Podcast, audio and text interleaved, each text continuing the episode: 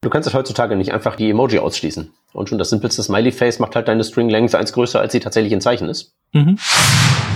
Und noch einen kurzen Einwurf eben, bevor wir zum Counter-Style kommen. Sorry, dass ich unterbreche, aber ich wollte halt eben nur Ehre, wem Ehre gebührt, noch kurz in den Raum werfen, dass bei Font Size Adjust immer noch äh, bei Chrome nichts geht. Was? Ja, wenn Firefox und Safari das ordentlich am Start haben und schon Ewigkeit, seit Ewigkeiten. natürlich gibt's halt den einen, nämlich den Performance Pub, seine Heiligkeit Shep, der Erste, der natürlich hingeht und mit CSS-Containment da auch das letzte Mikrosekündchen mhm. aus seinem Frontend-Rendering rauskratzt. Naja, ist ja genau. klar. Aber ich habe die alle schon wieder zurückgerollt.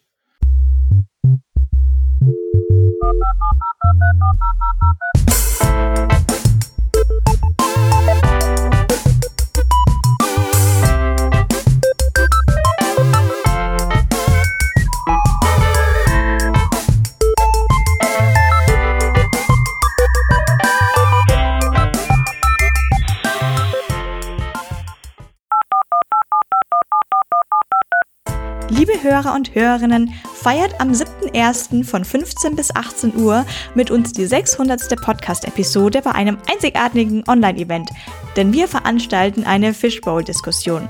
Bei einer Fishbowl-Diskussion können einige Teilnehmer und Teilnehmerinnen im Kreis diskutieren, während andere im sogenannten äußeren Kreis zuhören und dann einsteigen können. Wir freuen uns sehr auf diese interaktive und dynamische Form für einen Austausch zwischen uns Webdevs. Meldet euch über den Meetup-Link in den Show Notes an und seid Teil dieses spannenden Formats. Wir freuen uns schon sehr auf euch. Und jetzt erstmal viel Spaß bei der folgenden Revision.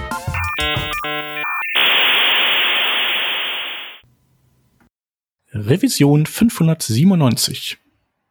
Und wieder sind wir heute zu zweit. Da hätten wir zum einen den Peter. Moin, moin und ich bin der Shep. Und äh, in der letzten Revision haben wir uns äh, die Neuerung der, sagen wir mal, des aktuellen und der, der nun entscheidenden Safaris so ein bisschen als Thema genommen. Ähm, genau, und haben da so ein bisschen durch die Release Notes der Stable und Technology Preview Versionen durchgeschaut. Und ähm, ja, da wollen wir heute mit weitermachen. Vielleicht schaffen wir uns heute durch den Rest zu arbeiten? Vielleicht nicht. Mal gucken. Schau mal, wir dürfen uns auf jeden Fall nicht am Ende von den Safari-Leuten noch überholen lassen, weil wenn die schneller Sachen releasen, als wir Sendungen aufnehmen, dann haben wir ein Problem. Ja, das wäre nicht gut. Ja, dann lass uns loslegen. Okay, dann äh, würde ich sagen, fangen wir mal mit dem an, den wir im Prinzip noch in das Release von letzter Revision, die 178, hätten reinbauen können, wenn wir wollten, aber wir haben einen thematischen Cut gemacht und nicht mehr über die Cookie Store API gesprochen, wo es in Safari jetzt neu das äh, Change Event gibt, das unterstützt wird, beziehungsweise in der entsprechenden Technology Preview. Und allgemein gibt es die Cookie Store API. Das ist ja im Prinzip mhm. einfach äh, Cookies, aber mit einer API, die nicht komplett zum Abgewöhnen ist, oder? Ja, genau. Also asynchron, eine Get-Methode, eine Set-Methode, Get-All-Methode, eine Delete-Methode und nicht irgendwelchen kryptischen String-Manipulationskrempel. Ja, genau. So wie man das eigentlich von, ja, weiß ich nicht, ist das, äh, wie nennt man das? Äh, ist das Iteratoren oder sowas? Also sowas wie äh, irgendwie Set und Map und so? Also nee, das würde ja ich nicht sagen. Ähm, also Iteratoren sind das nicht. Das ist ja alles auch asynchron. Es sind auch keine asynchronen Iteratoren. Aber es ist halt eben vernünftige APIs. Also ich meine, ja. Cookies sind ja ein Key-Value-Speicher. Machen wir uns nichts vor. Ja. Und die bisherigen APIs haben das ganz gut verborgen, dass das eigentlich unter der Haube der Fall ist. Und das bedient sich jetzt halt wirklich wie eine Map mit halt eben einem Key-Value-Speicher. Mhm.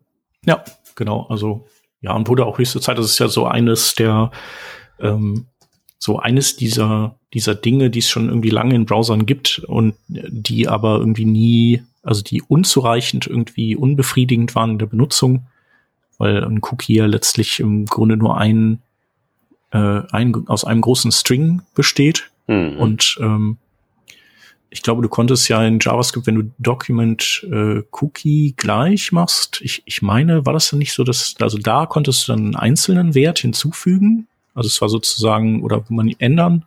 Und äh, wenn du das dann aber ausgelesen hast, hast du immer den gesamten String bekommen. Ich weiß nicht mehr genau, wie es war. Ähm, vielleicht ist es aber auch äh, in beiden Fällen immer manipuliert man den gesamten String. Auf jeden Fall musste man sich dann eben viel drumrum bauen, mit dem man dann den String splittet und passt und so weiter. Genau, das ist genauso wie du beschrieben hast. Ähm, Und ich meine, ich, ich kann ja verstehen, wie man zu der API kommt, weil am Ende sind es halt eben alle Strings, aber sie sind, aber sozusagen die Strings sind ja bloß ein User Interface für den Key Value Store. Und Document Cookie ist halt wirklich so die banalste Implementierung von dem, nämlich äh, dieses Implementierungsdetail, dass es sich als String manifestiert, nehmen wir tatsächlich auch als API. Und dann, genau, hat man entweder manuell String Splitting betrieben oder man hat halt irgendeine Library benutzt, die halt sowas wie den Cookie Store implementiert hat. Derer gibt es mhm. viel zu viele. Also asphaltieren ja, damals in jQuery gab es doch da auch schöne Utilities. Ganz genau, ganz genau, so Krempel halt eben. Und so gehen wir halt eben jetzt hin und sozusagen vereinheitlichen halt das, was alle sowieso wollen, nämlich den Key Value Store als Key Value Store benutzen mit einer ordentlichen API. Und jetzt kann halt eben das auch äh, der Safari, beziehungsweise der kann halt auch dieses Change Event. Und jetzt haben wir halt nur noch den Firefox, der das nicht so richtig kann. Mhm. Also ne, ja. ne, unter der Annahme, dass das halt jetzt demnächst auch wirklich im realen Safari landet, wenn nicht gar schon benutzbar ist. Genau, also die, ich habe ja gelernt, dass diese Technology Previews, auch wenn die herauskommen, bevor ein Stable Browser released wird, dass das dann nicht unbedingt bedeutet, dass die Features dann auch in dem darauffolgenden Stable drin sind. Ähm, ich glaube, die vieles von dem, was was wir jetzt hier besprochen haben in diesen äh, verschiedenen äh, Podcast-Teilen, wandert auch in den 17.2er rein. Mhm der, der jetzt auch irgendwann ansteht oder vielleicht rauskommt, wenn, äh, wenn diese Folgen auch rauskommen. Ja. Ich habe gerade äh, nochmal geschaut, äh, habe hier den Mozilla Bug, Bug Tracker, den entsprechenden Eintrag gefunden, wo dieses Ding implementiert werden äh, soll. Mhm. Äh, sie haben halt so ein Proof of Concept äh, implementiert, aber sonst ist auf diesem Issue nicht so wahnsinnig viel los. Ähm, Gibt es denn dafür auch ein, also ein äh, Polyfill? Für die hm, API? Gibt es dafür ein Polyfill? Kann man ja schon mal loslegen. Ah ja, genau. Hier gibt es was von. Ja, anscheinend schon. Und mh, sieht ganz gut aus. Ist auch schon eine Weile alt. Also letztes Release ist aus äh, Sommer 2020, aber man muss auch sagen, äh, der Chrome unterstützt es ja auch schon sehr lange, seit der 87er Version. Ähm, das ist ja, was weiß ich, wie lange her. Mhm. Und ähm, genau, seitdem hat es ja nicht mehr viel an, an der API-Oberfläche getan. Also was, wenn, also insofern muss so ein Polyfill sich dann auch nicht mehr, muss auch nicht mehr weiterentwickelt werden, wenn er denn, wenn er das alles dann abdeckt. Mhm.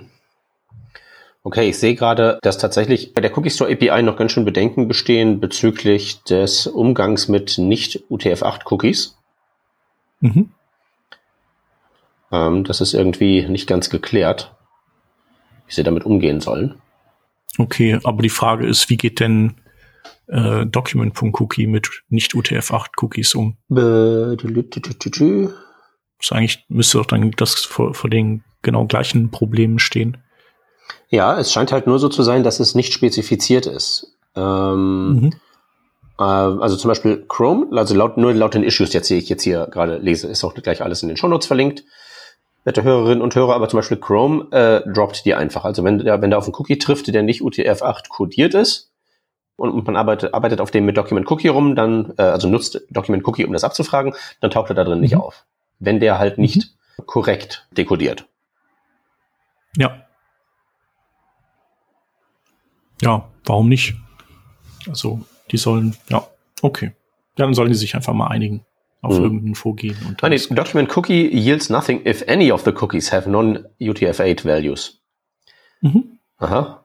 Und äh, Cookies, äh, okay. Und Cookie Store API gibt äh, alle Cookies raus, inklusive derer mit non-UTF-8 Values, aber die äh, enthalten dann keinen Wert.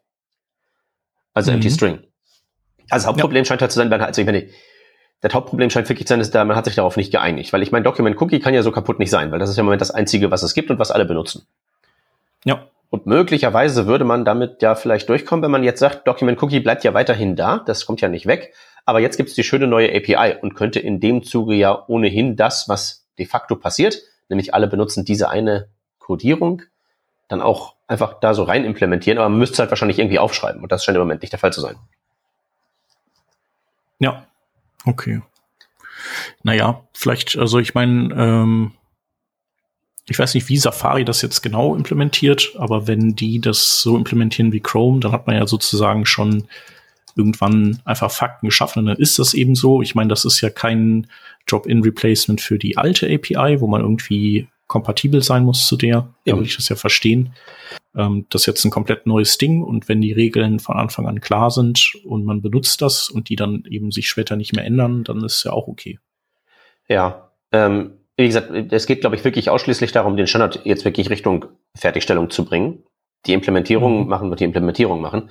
Aber bevor man wirklich sagen kann, das ist jetzt der neue Standard TM, an den sich jetzt auch alle zu halten haben, um dann auch so ähm, Hinterherkriecher wie Firefox ein bisschen zu motivieren, dazu müsste, glaube ich, irgendwie schon aufgeschrieben werden, was passiert, wenn der Text komisch kodiert ist. Weil das könnte ja durchaus vorkommen.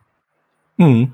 Aber im Grunde muss man ja nur reverse engineeren, was äh, Chrome schon, schon lange shippt, weil wir hatten ja in der letzten Revision auch über diese äh, Import Attributes gesprochen. Mhm. Ähm, da mit dem Assert und äh, und äh, hier, wie es jetzt, äh, wie heißt es jetzt, with? Import Attributes, genau. Genau. Ähm, und ich meine, ich, im Grunde ist das ja genauso. Also, das gibt's jetzt schon lange. Das ist nicht hinter irgendeinem Feature Flag, das ist nicht hinter einem Origin Trial. Äh, und äh, damit hat das Chrome-Team letztlich Fakten geschaffen, so ein bisschen wie, und, und genau, und auch wenn die nirgendwo niedergeschrieben sind, letztlich ist es so. Ja. Und ist ja auch nicht schlimm. Also äh, in Ermangelung eines einer Ansage haben die halt einfach gesagt, wir machen das halt jetzt so. Und dann, äh, genau, ich finde es, ich finde auch keine der der Varianten jetzt irgendwie dramatisch oder doof oder so. Nö, solange Document Cookie weiter da ist, ist das gut. Man müsste, wie, wie gesagt, nur entscheiden und offiziell sich für eine Variante halt dann auch, müsste sich ja. darauf committen und das aufschreiben. Nur darum geht's, glaube ich. Ja. Hey, äh, wo wir gerade bei äh, Unicode sind, weißt du, was ich letztens festgestellt habe? Nee. Äh, die äh, Segmenter API gibt's noch nicht im Firefox. Mm, okay, die kenne ich gar nicht, aber das ja. Also Internationalisierungs-API? Mm, äh, kennst du ja. Für kenne ich nicht. Also äh, Intel ja, aber genau. äh, das nicht. Der Segmenter ist halt so, äh, splitte dieses Ding, äh, diesen, diesen String, weil irgendwie so, weißt ja, String Length hat ja nichts mit Länge der Zeichen zu tun, das sind ja die Unicode-Codepunkte. Mhm. Und je nachdem, wie der Mond steht, kannst du ja alle möglichen Blödsinn machen. Also abgesehen, also angefangen bei so Dingen wie, keine Ahnung, äh, ein A mit einem Akzent oben drauf ist halt entweder ein A mit einem Akzent oben drauf als ein Zeichen oder ist es so die Kombination aus kleines lateinisches A plus Akzent auf den Kameraden oben drauf. Ja. So, äh, das ist halt das eine. Das kannst du ja durch String-Normalisierung und dann mit dem Iterator-Protokoll in den Griff kriegen. Aber du mhm. hast ja auch ähm, Graphem-Cluster. Also so Zeug wie Daumen hoch plus Hautfarbe in genau dieser mhm. Abfolge ergibt das. Oder, äh, keine Ahnung, äh, Mann-Emoji, äh, Zero with Joiner, Handhalt-Emoji, Zero with Joiner, noch ein Mann-Emoji, hast du zwei Typen, die, die, die sich Händchen halten. So. Mhm.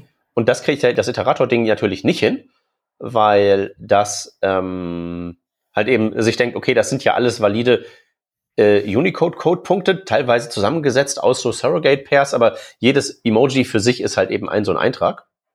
Und das ist halt ein Graphem-Cluster. Und das kriegst du tatsächlich nur über die Internationalisierungs-API hin, das zu splitten, ohne riesigen Aufriss zu haben. Also wenn du wirklich sowas haben willst, wie wie viele sichtbare Zeichen sind da jetzt drin? Wenn ich eine Monospace-Schriftart ja. habe, wie breit muss ich dieses Ding machen? Das geht mhm. nur damit und das gibt's noch nicht im Firefox. Da habe ich letztens festgestellt und war völlig entsetzt. Okay.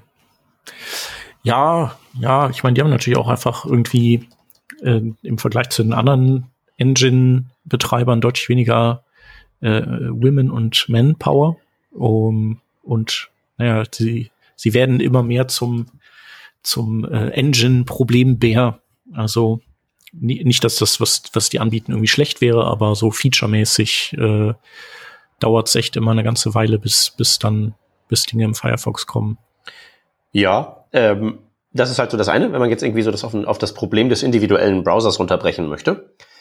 Aber ich meine, stell dir vor, du baust eine Webanwendung und willst Strings splitten. Mhm. So, geht halt nicht. Ja. Es sei denn, du lädst irgendwie 7 Megabyte Dependency rein, wo halt dann die ganzen Unicode-Tabellen, die der Browser ja schon hat, nochmal in JavaScript nachgeladen werden und, und ständig aktualisiert werden müssen und Zeug. Und du kannst, du kannst also Sachen wie ein String splitten, äh, einfach in JavaScript geht halt nicht so.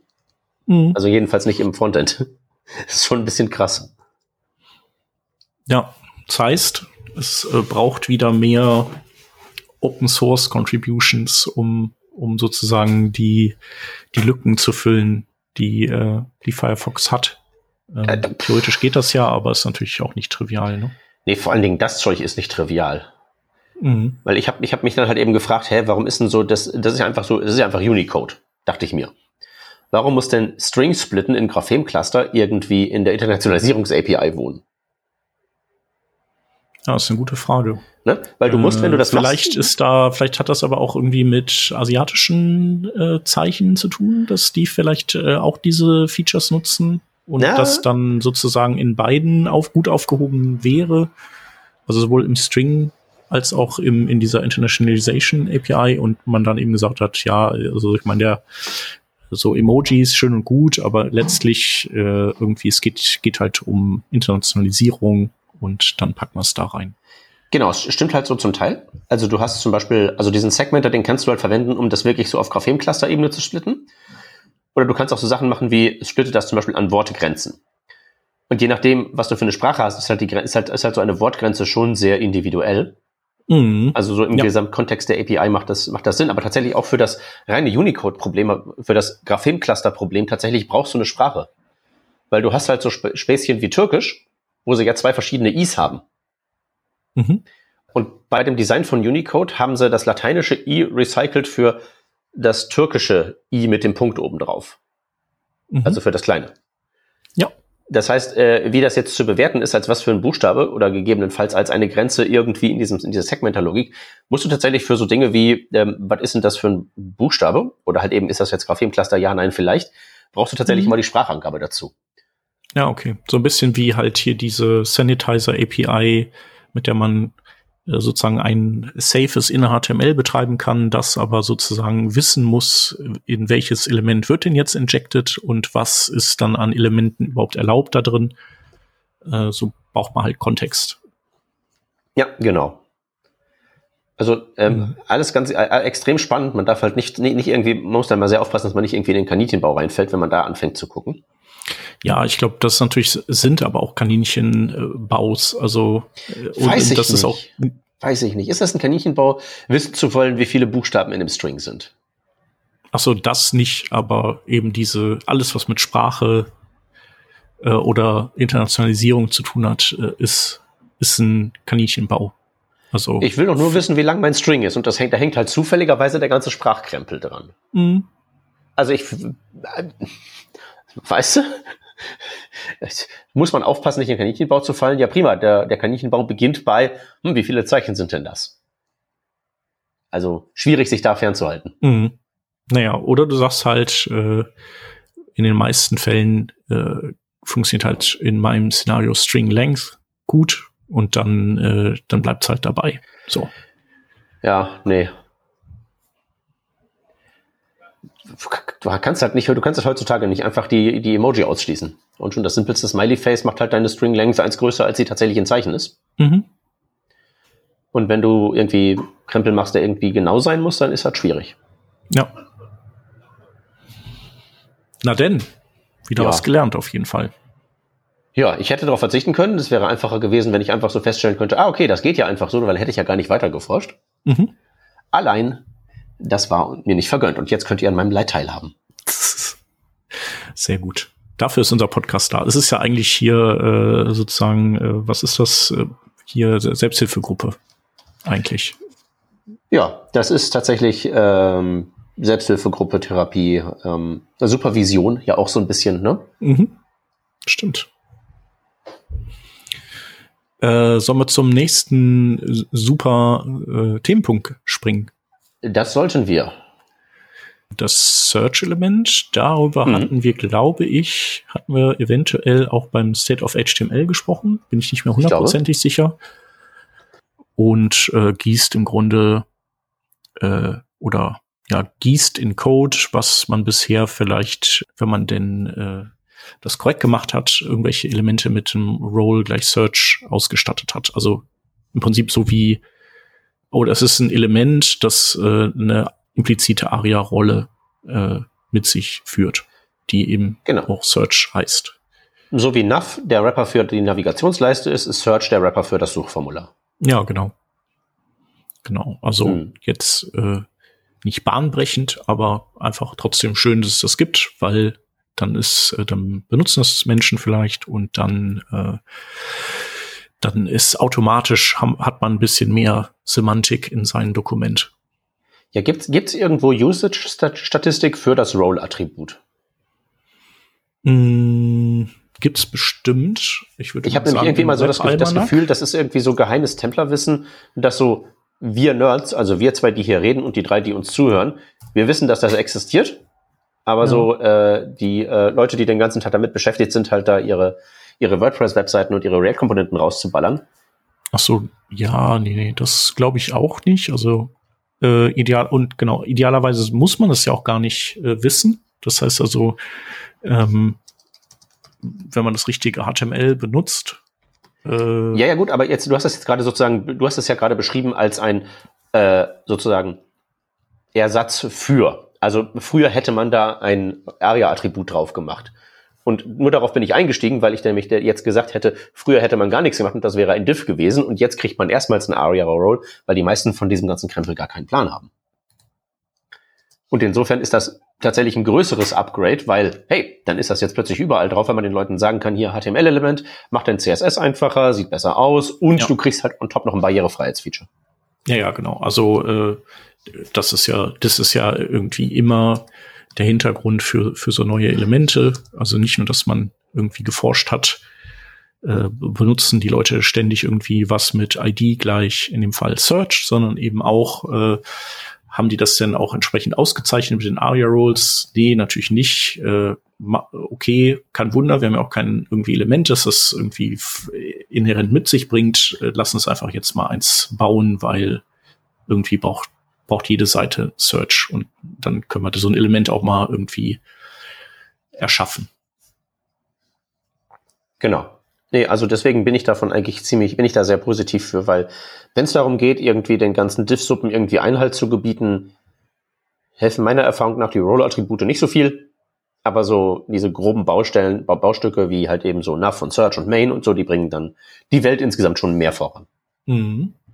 Guck mal, ich habe hier im Web äh, Almanac von 2022, weiß gar nicht, gibt noch keinen 23er. Die haben jetzt auch hier untersucht Main, Header, Nav und Footer, die Aha. ja auch äh, entsprechende, Aria, also die auch ARIA-Rollen haben, die nicht genauso gleich heißen. Also gibt Role Main, das passt zu Main, dann Header hat Role Banner, Nav hat Role Navigation und Food hat Role Content Info. Und genau, also Main hat ein Drittel der Seiten und entweder ein, ein Role oder ein Element äh, haben zwei Drittel der Seiten für alle anderen. Äh, was aber auch irgendwie logisch ist, weil Main kam ja viel später erst, ja. so wie Search jetzt dazu kam. Genau, und Seiten, die diese Rolle benutzen, oder die explizit Role benutzen, sind eher so im Bereich, sagen wir mal, 10 bis 20 Prozent. Ja, und ich vermute, dass bei denen auch durch Komponenten-Libraries der Anteil künstlich erhöht ist, weil da glaube ich die Wahrscheinlichkeit, dass irgendwelche Hyper-Nerds sich da extra viel Sorge drum gemacht haben, ist die Wahrscheinlichkeit ein bisschen höher. Ja. Unterstelle ich jetzt mal. Genau. Und man sieht aber auch einige, die das sozusagen als äh, doppelt gemoppelt auf das Element setzen für eben ältere Browser, die das Element noch nicht kennen und dementsprechend von sich aus nicht diesen Role setzen dieser Tage theoretische ältere Browser. Genau. Und heutzutage wäre es ja so, könnte man sagen, ja, benutze Search und wenn du aber möchtest, dass äh, alle Browser davon jetzt auch profitieren, selbst die, die Search noch nicht kennen, dann kannst du da ein Role Search noch zusätzlich doppelmoppelig draufsetzen. Ja, kannst du machen. Genau. Ich ist halt die wahrscheinlich, also ich meine, der kannst du aber genauso gut einen Diff mit dem Role nehmen, oder? Ich meine, das genau, ändert könntest sich dann du auch. Ja, ja, genau, das würde im Grunde nichts ändern. Ja. Also ich bin da immer ein sehr großer Fan von, wenn man da die Möglichkeit findet, irgendwelche semantischen HTML-Elemente noch zu einzubauen, die wirklich überall so weitgehend standardisiert vorkommen, wie halt eben Search-Formulare, dann ist super. Ja. Finde ich.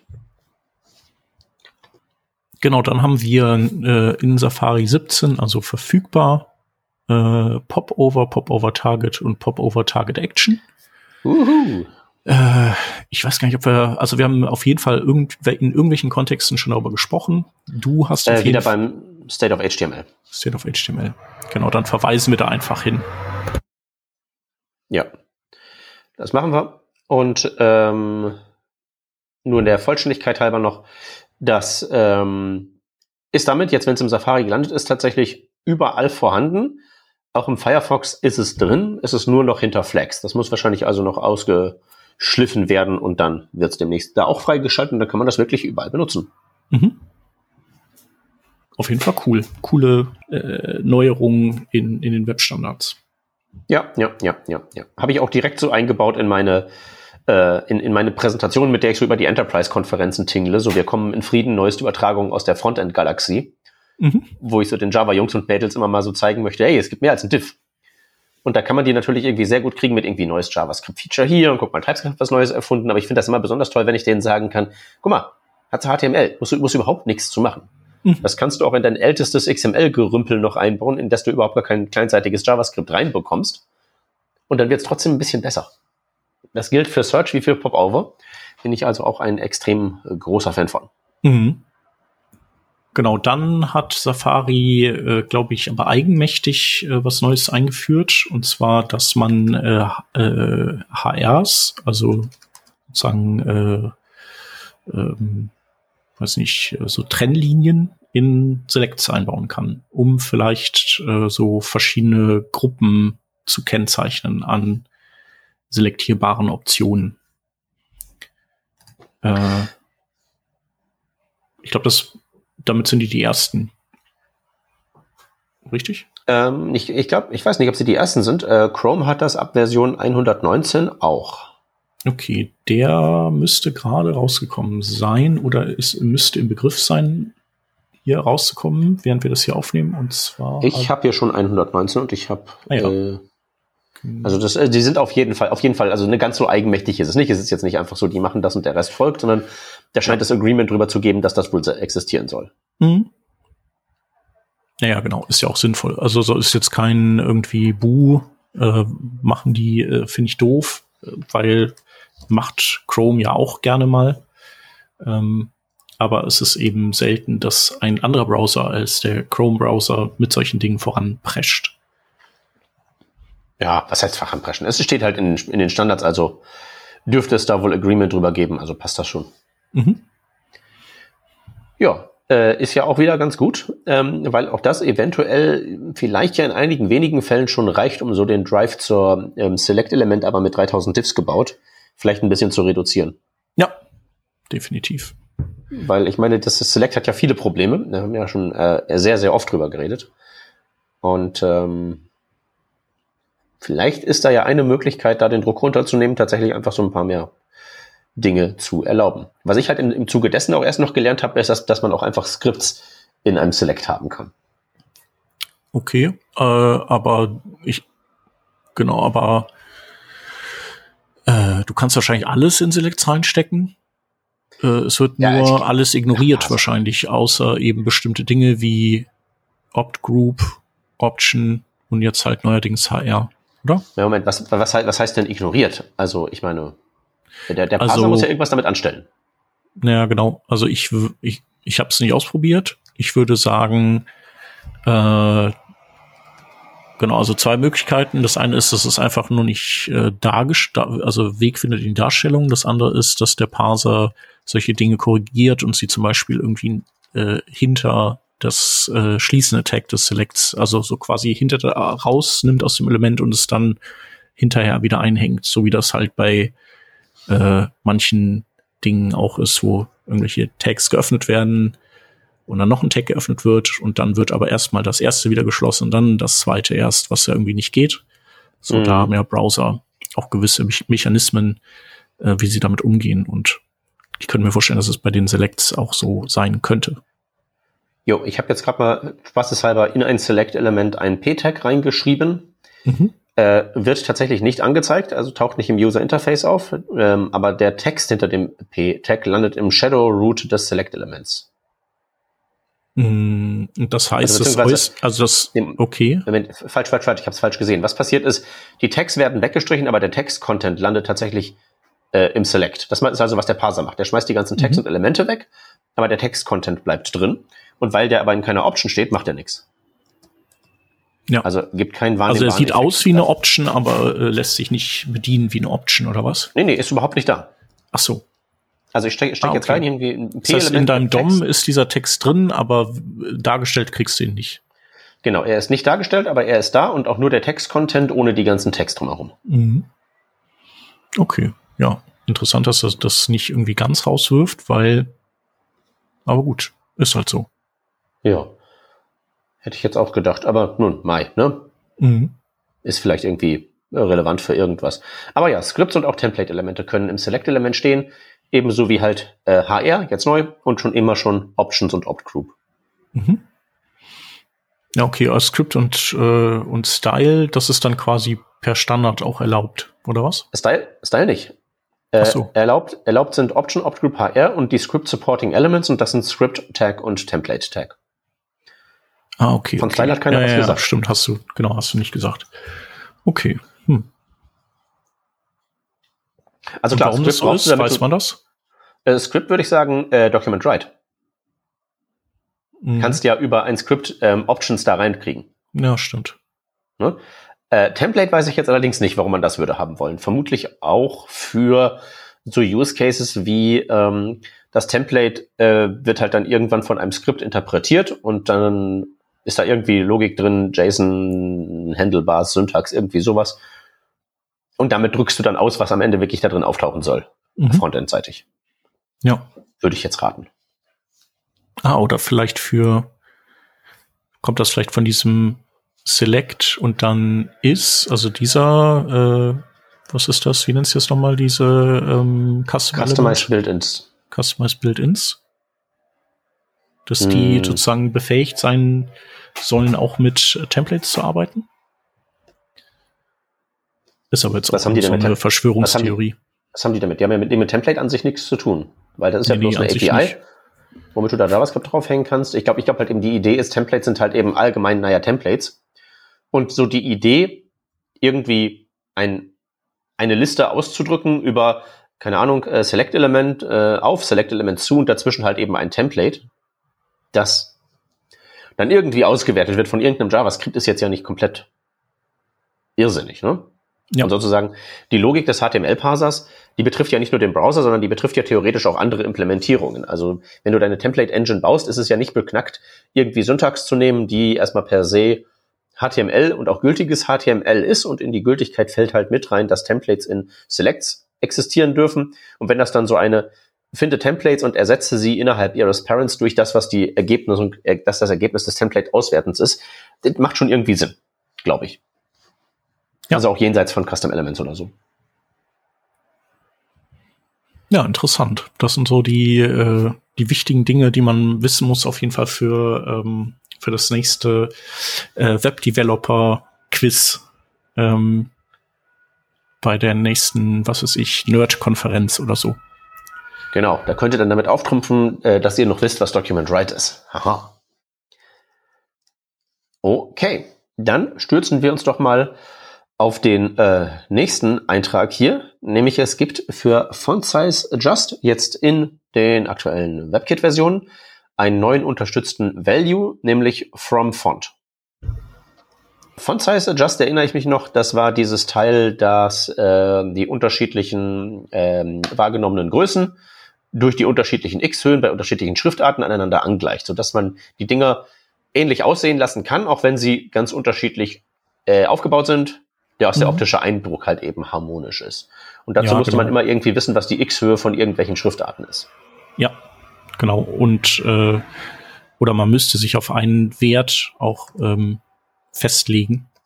Ähm, Ja. Und was man jetzt, äh, also wo man das halt zum Beispiel braucht, ist äh, beispielsweise in unseren Show Notes auf der Seite. Da haben wir dann eben, so wie jetzt in dieser Folge das auch der Fall sein wird, dann äh, kennzeichnen wir eben Codeschnipsel mit mit dem Code äh, und ähm, haben dann eben ein äh, Monospace-Font da drin.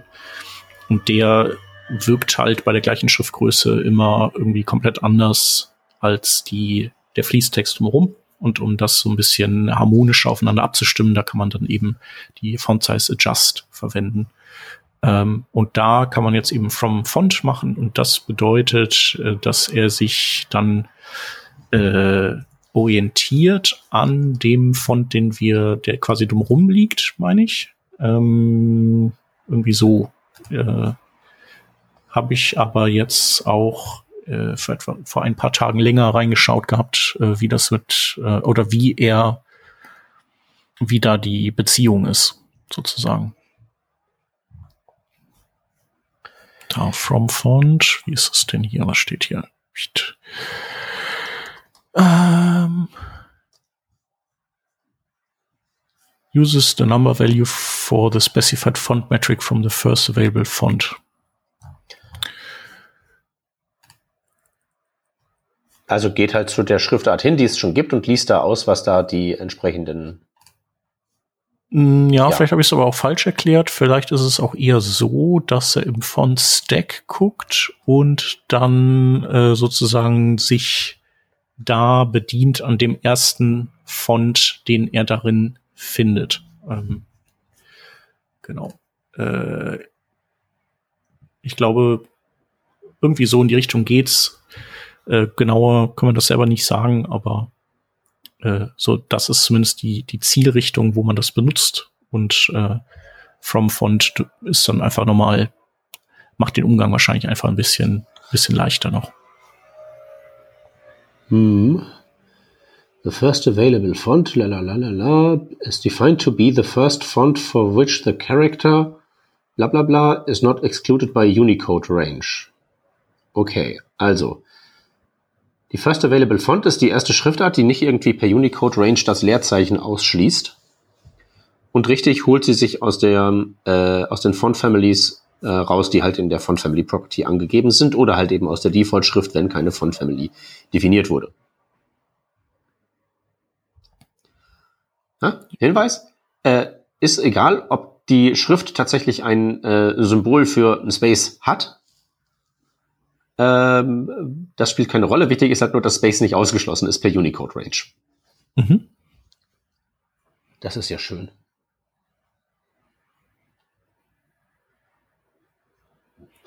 Genau, dann haben wir als nächstes äh, haben wir noch Hyphenate Character als CSS-Eigenschaft. Also da kann man dann angeben, äh, ob man Text trennen möchte mit äh, einem anderen Zeichen als dem Bindestrich. Mhm. Dann Counter-Style, da kann man dann irgendwie sagen. Moment, warte mal, warte mal. Was, was ist der Use Case für Hyphenate Character? Was ist der Use Case? Warum würde ich denn was anderes als einen Strich verwenden wollen? Hm, vielleicht einfach aus gestalterischen Gründen. Okay, also irgendwie so ein, so ein Alternativglyph, wenn das irgendwie besonders mittelalterlich aussehen soll. Genau, ich gucke gerade mal. Also hier in dem Beispiel haben sie ein Gleichzeichen verwendet. Das äh, weiß ich nicht, ob das irgendein, äh, irgendwie einen Hintergrund hat. Ich vermute nicht. Ja, Specifications, see also. Äh. Genau, du guckst in die Spezifikation. Ich frage derweil mal den äh, Wikipedia beim Bindestrich, ob es da irgendwie ein, äh, eine Geschichte gibt. Wobei das ja so sein sollte, nehme ich an, dass äh, du brauchst ja für die Silbentrennung sowieso die korrekt eingestellte Sprache. Mhm. Und dann müsste sich der Browser ja auch für das korrekte Zeichen entscheiden, wenn es da Unterschiede bei den Sprachen gibt. Ähm, äh, genau. Okay, also es gibt, also die haben jetzt hier in den Specs haben sie ein Beispiel, das und da ist das Gleichzeichen wohl äh, entspricht dem Canadian Syllabics Hyphen. Aha. Was das wiederum sein soll, Canadian Syllabics oder ja, das, das weiß ich nicht. Ja, okay, genau, ich sehe auch gerade, dass es da verschiedene Unicode-Zeichen gibt, die man aus verschiedenen Gründen dafür verwenden können äh, wollte, wenn man möchte. Mhm. Okay, okay, okay, ich bin überzeugt. Und noch einen kurzen Einwurf eben, bevor wir zum Counter-Style kommen. Sorry, dass ich unterbreche, aber ich ja. wollte halt eben nur Ehre, wem Ehre gebührt, noch kurz in den Raum werfen, dass bei Font Size Adjust immer noch äh, bei Chrome nichts geht. Was? Ja, wenn Firefox und Safari das ordentlich am Start haben und schon Ewigkeit, seit Ewigkeiten. Okay, ja gut, das muss man auf jeden Fall mal auch herausstellen, dass es auch das gibt es. Ja, ja, also ist hier nicht alles nur so, dass der äh, hier Firefox der einzige ist, der die Welt zurückhält. Mhm. Genau, dann haben wir Counter-Style. Ich, äh, genau, da kann man einfach dann äh, eigene äh, Arten von, von Countern, ähm, Counter-Stilen sozusagen definieren, wenn einem so die vorgegebenen nicht reichen. Äh, wir reden von CSS-Countern, richtig? Ja, genau. Okay, wann hast du die zuletzt benutzt?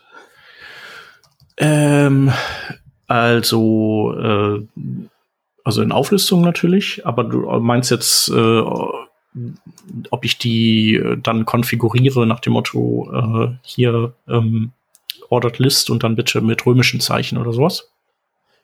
Ähm, Meinst du das? Also ob ich das benutze, das benutze ich eigentlich eher selten. Also Okay, dann ist das hier doch kein, doch kein CSS-Counter, weil da gibt's ja dieses Ding, das so wirklich äh, diesen Inkrementierungsmechanismus hat und die am Ende einen String irgendwo reinrendert.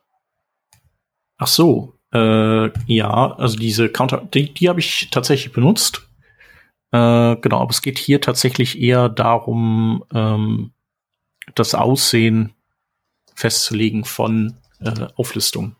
Ja, äh, und okay, weniger ums Zählen ja. selbst. Genau, okay, macht ja mehr Sinn. Also das ist ein weniger absurder Use Case. Ja. Genau, und aber den Zähler, den äh, benutze ich, äh, hatte ich auch letztens benutzt, um äh, in einem Grid äh, gebe ich einfach einen Index sozusagen per CSS weiter an, an das, an die Kindelemente Mhm. Und die können das dann aufgreifen und quasi dann bei so einer äh, Top Ten List das, diesen Counter einfach nehmen und den dann anzeigen, weil die, also ich könnte natürlich auch, äh, ich könnte die auch die Elemente selber counten lassen, das würde auch gehen. Also das wäre aber ebenfalls dann der Counter. Ähm, oder ich müsste ansonsten eben einen Index per Template reingeben. Also da müsste ich mhm. dann in einen Data-Index oder so in meinem, in meiner Template, meinem HTML hochzählen und in die Komponente reingeben. Ähm, mochte ich aber nicht und habe ich dann eben hier mit, äh, mit dem Counter gemacht. Und den kann man dann ausgeben. Äh, genau, den kann man dann aus, genau, den kann man ausgeben. So. Äh, man kann den übrigens auch nutzen, um CSS-Variablen auszugeben, nämlich indem man den Startwert für einen Counter auf den Wert einer CSS-Variablen setzt und dann kann man den Counter ausgeben. Also, falls das mal irgendwer braucht. Also anders kriege ich den eine CSS-Variable nicht in äh, Content rein. Genau, in Content, äh, in Content klappt das, glaube ich, nicht, meine ich. Aha. Äh, okay, das ist, das ist ein sehr schöner Hack. Und genau, was ich auch festgestellt habe, ist, also ich, äh, wir hatten das Thema Footguns ja schon irgendwie ein paar Mal und äh, Contain ist halt, ist, ist eine von diesen CSS-Footguns. Ähm, und da habe ich mich dann gewundert, dass dieser Counter nicht funktioniert und habe dann gelernt, dass wenn man Contain Style setzt, ich glaube Contain Style war das, meine ich, mhm dass, äh, dass dann eben diese, dieser Indexwert von außen nicht äh, mehr hineingereicht wird in ein, also in dieser Art und Weise abgeschirmten Element. Das genau. äh, hatte mich auch verwundert. Ich hatte erst so, oh, das ist ein Bug. Hier äh, wird das irgendwie nicht mehr aufgegriffen korrekt. Und dann habe ich aber in der Spec gelesen, ah ja, okay, ah, okay, das soll so sein faszinierend. Ich habe nämlich äh, tatsächlich im Kopf gehabt, dass das so ist und ich dachte mir halt eben, wird doch eh niemand verwenden. Niemand wird jemals darauf stoßen, dass das passiert und siehe da. Ja. So kann man sich täuschen. Einen gibt's. ja, du, du, natürlich gibt's halt den einen, nämlich den Performance Pub, seine Heiligkeit Shep, der Erste, der natürlich hingeht und mit CSS-Containment da auch das letzte Mikrosekündchen mhm. aus seinem Frontend-Rendering rauskratzt. Ja, ist ja genau. klar. Aber ich habe die alle schon wieder zurückgerollt, weil es immer irgend so eine Footgun immer so einen Side-Effekt gibt, den man nicht haben will. Zum Beispiel äh, mag ich auf Bilder oder auf Elemente, die Bilder enthalten, auch gerne so einen Contain äh, oder Contain Strict in dem Fall zu setzen, zusammen mit mhm. Aspect Ratio. Aber ich habe dann nicht bedacht, dass natürlich noch irgendwelche alten Browser unterwegs sind, die kein Aspect Ratio können. und äh, wo dann sozusagen die Höhe dann nicht festgelegt ist. Und wenn die Höhe nicht festgelegt ist und du Contain Strict machst, dann kollabiert das ganze Teil. Ja. Also, ja, es ist, es ist alles nicht so einfach.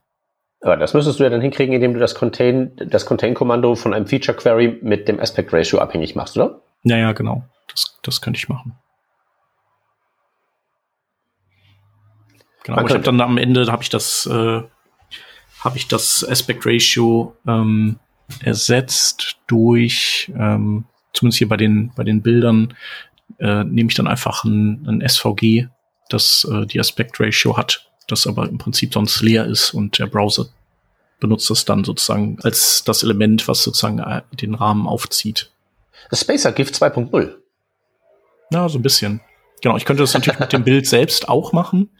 Aber ähm, genau, also wenn ich dann sowas benutzen möchte wie Object Fit oder so, dann muss ich ja bestimmt, also wenn ich zum Beispiel immer 16 zu 9 Aspektratio haben will, aber verschiedenste Bilder da reinlade und dann mit Object Fit die passend mache, dann brauche ich halt irgendeine Größe.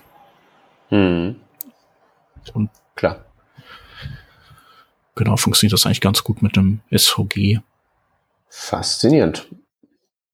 So. Okay. Dann äh, im CSS-Bereich haben wir äh, auch neu und äh, vielleicht fast äh, eine der coolsten Dinge, nämlich dass die äh, auch die letzten äh, Accessibility-Probleme von Display Contents beiseite geräumt sind, offenbar. Das war ja also damals schon bei Display Contents so ein Thema, aber in allen Browsern, dass, dass sozusagen diese, diese Logik, dass ein Element zwar im DOM-Tree ist, aber aus dem Render-Tree komplett spurlos verschwindet und seine Kind-Elemente sozusagen seine Position einnehmen. Das hat, hat wohl äh, die, die Browser auf dem falschen Fuß erwischt, dass sowas überhaupt eben möglich ist und, und hat so einige Accessibility-Probleme dann aufgeworfen und dann hat es ja relativ lange gedauert, bis die Browser das alles gefixt haben. Und ähm, dann war Safari noch so der letzte Problembär, was das anging. Das, das ist wohl jetzt auch passé. Und äh, das ist deswegen gut, weil ich finde, Display Contents ist ein total nützliches Werkzeug, gerade um irgendwie Dinge vielleicht äh, responsiv zu gestalten, also weil du dann auf bestimmten Breakpoints oder auf bestimmten Größen möchtest du vielleicht irgendwelche Hilfscontainer-Elemente haben ähm, und in manchen anderen Breakpoints willst du die eben vielleicht nicht haben äh, weil du irgendwie Flex benutzt oder Grid mhm. oder sowas. Und Grid und Flex ja beide, also jetzt mit Subgrid ändert sich das, aber im Grunde ja nur auf die unmittelbaren Kindelemente wirken.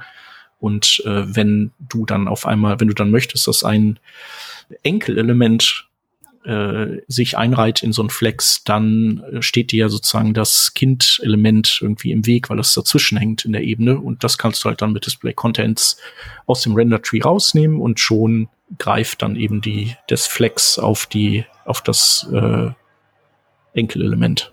Mhm. Ich finde das ein sehr schönes Beispiel dafür, dass er irgendwas konzeptionell super einfach sein kann, aber in der Implementierung dann das genaue Gegenteil ist. Ne? Du kannst mhm. jedem sofort erklären, was Display Contents macht. Jo, das Ding ist dann so, als wäre es nicht im Rendering-Tree dran. Und dann nimmst du das Flex-Beispiel, das du gerade hattest, und dann hat jeder Mensch sofort verstanden. Aber die Browser, ne? Mhm.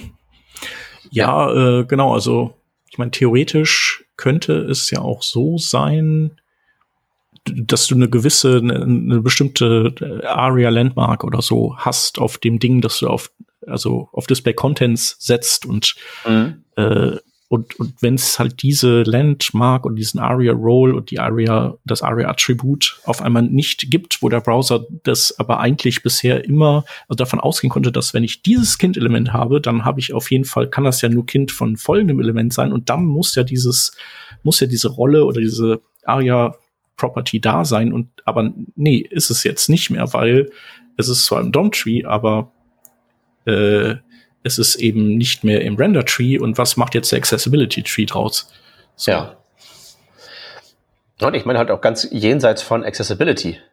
Was ist, wenn du Display Contents auf ein Replaced Element anwendest? Mhm. Habe ich noch nicht ausprobiert. Müssen wir mal machen. Äh, ich kann dir sagen, was das macht. Das ist so eins meiner, äh, äh, eins meiner schönen auch Beispiele für, wie gesagt, konzeptionell einfach in der Implementierung komplex. Es gibt tatsächlich in ähm, der entsprechenden Spezifikation, wo sie jetzt aktuell ja ihr ganzes, ähm, im Prinzip den Display, äh, das ganze Display-Konzept ja neu machen mit dem Outer und dem Inner. Mhm. Ähm, und wo halt eben auch Contents drin definiert ist. Da gibt es einen wunderbaren Anhang, wo die Liste der äh, offiziellen Unusual Elements äh, aufgeführt werden und wie die mit Display Contents interagieren. Und da hast du einerseits so die Replaced Elements wie irgendwie Image oder Select auch, wo die einfach zu äh, Display None computen, weil die ja in dem Sinne keinen Contents haben, den sie rendern können, also werden sie einfach unsichtbar. Und du hast dann natürlich auch noch so Kandidaten mit ganz, ganz besonderen, sagen wir mal, Rendering-Geschichten wie irgendwie Legend zum Beispiel, dieses unstylebare äh, Monstrum da bei den Field-Sets, das dann sozusagen dadurch einfach auch dem, ähm, demagifiziert wird und tatsächlich einfach nur seinen Content darstellt, was es ja normalerweise halt nicht tut, sondern allerlei seltsamen Krempel noch on top macht. Okay. Naja. Und dann halt noch einen ganzen anderen Krempel für SVG, MathML und Konsorten. Aber es ja. gibt offiziell Unusual Elements, also mhm. Select, du bist jetzt, äh, du bist aufgeschrieben als seltsam. Ja, zu Recht. zu Recht. Halt nur für Profis. Dann gibt's äh, eine neue Media Query namens äh, Scripting wo man äh, die, die, die kann das, die Werte haben äh, None, ich glaube Partial und äh, wenn man halt normal quasi äh, der Default ist, I don't know, weiß ich nicht. Äh, können wir gleich mal nachgucken. Letztlich. Pa Partial, Werk, Partial ist cool. Das können, könnte ich endlich meine JavaScripts beschreiben. Die funktionieren so halb. Ja, genau. Dann, äh, wenn die nur halb funktionieren, dann ähm, genau, dann ist das die Media Query für dich. Äh, genau, aber letztlich geht es darum, abzufragen, äh, kann ich Skripte ausführen auf dem Gerät und genau, ah nee, Quatsch, nicht partial, sondern partial habe ich jetzt woanders hier im Kopf, initial only, so. Genau. Und enabled. Genau, enabled ist der Standardfall, also JavaScript funktioniert, ist äh, aktiviert. Scripting none wäre, wenn ich im Browser, sofern ich das überhaupt noch kann, JavaScript äh, deaktiviere in den Settings äh, oder vielleicht einen Browser habe, der das nicht hat, wie vielleicht der Lynx oder so. Und dann äh, Scripting Initial Only, dass man eben nur einmal zu Beginn äh, JavaScript ausführen kann, aber im Anschluss nicht mehr. Das wäre wahrscheinlich, äh, würde so Browser betreffen wie äh, hier Opera Mini oder ich glaube auch hier der Amazon Silk sind beides so eben Browser, wo Server das initiale Rendern erledigen und dann das Ergebnis an die Clients schicken, aber dann ist es eben nicht mehr sonderlich interaktiv in diesen Clients. Ja, oder dein Drucker, ne? Auf den trifft das ja auch zu. Mhm. Also quasi, wenn du ein Dokument dann äh, zum Druck schickst, meinst du, ne? Das ist dann. Genau, weil du hast ja dann nicht ja. kein Skript, sondern mhm. das würde ja schon funktionieren. Also von so Dingen wie Document Write, die halt so in den HTML-Parser eingebaut sind, bis hin zu wirklich sowas, was sagt irgendwie, keine Ahnung, Onload oder DOM Content Ready, ich baue hier ein paar Dinge um. Aber über so Initial Only kannst du halt eben zum Beispiel wissen, dass niemand jemals was anklicken wird und dadurch irgendwie ein Skript laufen lassen wird, dass dann irgendwie das Ding aufpoppt. Also mach mal lieber alles auf Display-Block. Mhm. Ja. Ja. Jetzt ist halt natürlich, äh, gerade wenn ich hier so in, des, in den entsprechenden Working Draft von den CSS-Specs reingucke, dass tatsächlich bei äh, Initial Only gar nicht so klar äh, definiert ist, also unter welchen Umständen sich ein Browser tatsächlich als Initial Only ähm, ausgeben sollte. Mhm. Also du, es ist ja ein Spektrum von wirklich so, ähm, also ja, Skript an, Skript aus, easy peasy. Ja. Aber äh, Initial Only ist ja tatsächlich auch, also wann ist zum Beispiel diese Initial-Phase vorbei? Wann entscheidet dein, äh, zum Beispiel auch deine Druck-Preview, wann sie fertig ist und sagt, so, das ist jetzt das Ding, das ich dann hinterher zum Drucker schicke. Wie viel Skript läuft halt noch dann? Ja. Load-Händler, äh, DOM Content Ready, was ist mit Timeouts, die ich im Load-Händler gestartet habe? Mhm. Ich glaube, das ist gar nicht festgelegt, wa? Äh, genau, also ich glaube, das ist auch der Grund. Ich glaube, der neue Safari unterstützt auch nur die, äh, die quasi An-Aus-Varianten. Mhm. Äh, und äh, nicht diese, weil das, und ich weiß auch gar nicht, ob ein anderer Browser das unterstützt. Ich gucke gerade mal, genau, CSS Media Scripting auf Can I Use und, und, und, und. Hm. Also da steht jetzt nicht das, also steht jetzt nichts zu diesem Initial Only. Browser Compatibility. Hm. Also angeblich. Aber du, das, das ist ja das Problem damit, dass Initial Only nicht gut definiert ist, weil wenn es nicht definiert ist, kann ja jeder sagen, wir können das. Ja, Mhm.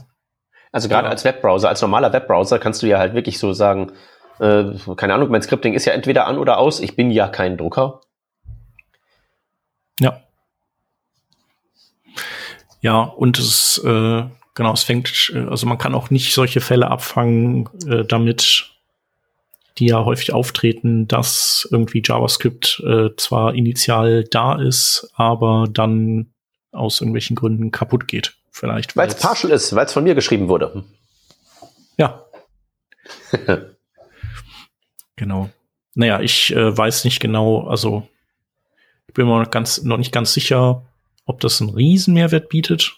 Also so die bisherigen äh, Methoden sind ja immer gewesen, äh, du setzt eine Node.js-Klasse auf das, äh, den Root zum Beispiel und dann führst du eben ein Skript aus direkt im Anschluss, das äh, die die das dann wegnimmt und dann, also, und wenn eben Scripting deaktiviert wäre, dann bliebe es bei Node.js. Ja, aber das ist halt so ein makroskopischer, ja. das ist ein makroskopisches Ding. Aber du würdest jetzt ja vielleicht eine Web Component bauen wollen, die funktioniert, aber trotzdem irgendwie einigermaßen gut druckbar ist. Mhm. Aber warum ja, nutzt du dann nicht äh, Media Print? Ähm, ja, okay, gut. Dann für den spezifischen Fall von Drucken sicherlich.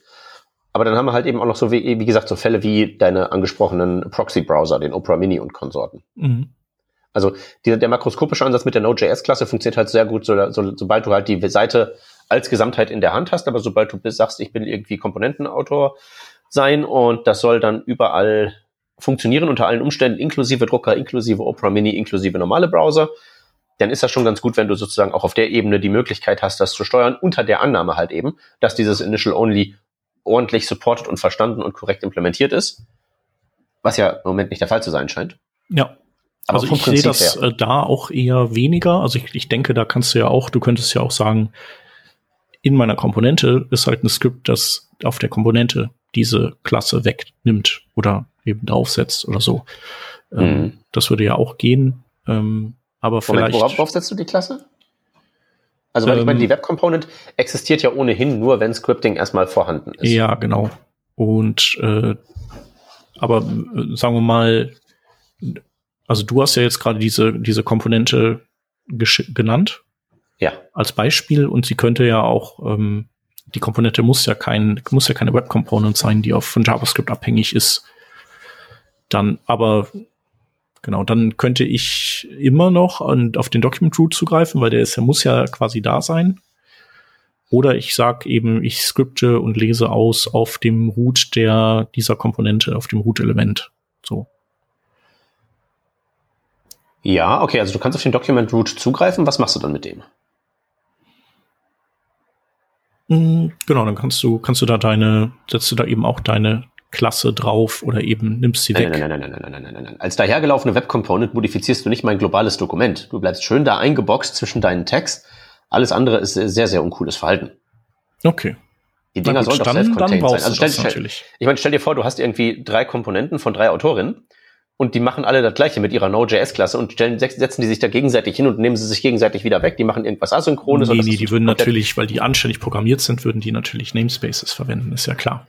Ja, oder wir nehmen einfach äh, diesen Media Query und alles ist easy. Oder das, genau. Also ich glaube, ich könnte mir vorstellen, dass sowas vielleicht äh, äh, eher cool ist, da wo du Media Features benutzen kannst. Also vielleicht in äh, irgendwie responsiven Bildern, vielleicht hast du da irgendwie einen Grund, warum du das ändern möchtest, wenn Scripting aus ist, keine Ahnung. Oder du, wenn Scripting an ist, benutzt du ein SVG und in dem kannst du dann rumwursten, wobei das dann, ja, das ist ja auch schwierig. Egal. Äh, ja, oder du hast ein SVG genau in dem, nee, in dem Skripte laufen, das geht ja auch wieder in Bildelementen nicht. Hm. Aber so in die Richtung, denke ich, so ein bisschen. Ja. Ja, es ist auf jeden Fall knifflig. Aber zumindest mal der An-Ausschalter, der ist jetzt in Safari drin. Und ich nehme mal, das ist auch, an das ist auch das, was die meisten anderen Browser, die da bei Can I Use sagen, Jupp, ich kann das meinen, wenn sie sagen, ich supporte das. Ja. Genau, dann in CSS haben wir noch Image Set, äh, jetzt ohne Prefix. Das war vorher WebKit Image Set. Genau.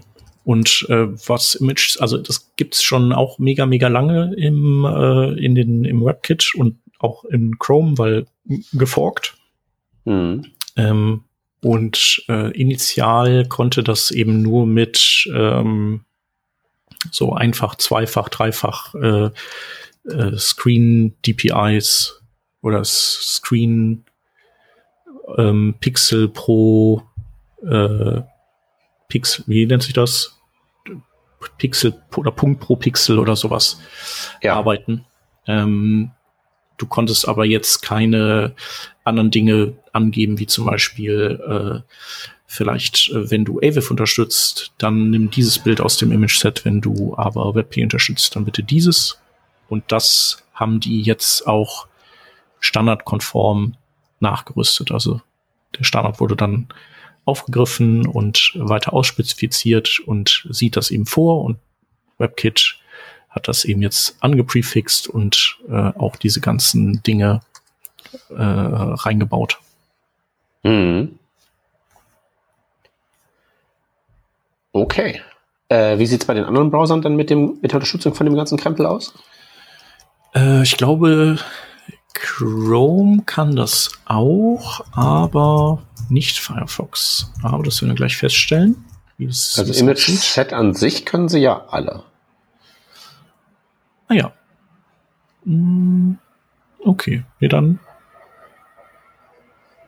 Äh, genau, nee, tatsächlich können sie das alle und der Safari ist halt jetzt der einzige, bei dem es dann auch nicht mehr geprefixed ist. Ja. Mhm. Okay. In Cursor and Content Properties, gradients are not supported as arguments to image set. Was? Ich kann das in, in Cursor angeben? Ähm, wo hast du es gelesen? Äh, was, ich bin, oder was hast äh, du nochmal gelesen? Ich habe gelesen, äh, ich bin in der Kompatibilitätstabelle bei MDN. Mhm. Und da steht, in Cursor and Content Properties, gradients are not supported as arguments to image set. Mhm. Okay. Ich habe hier auch den entsprechenden Bug-Tracker-Eintrag äh, ja. für die Details.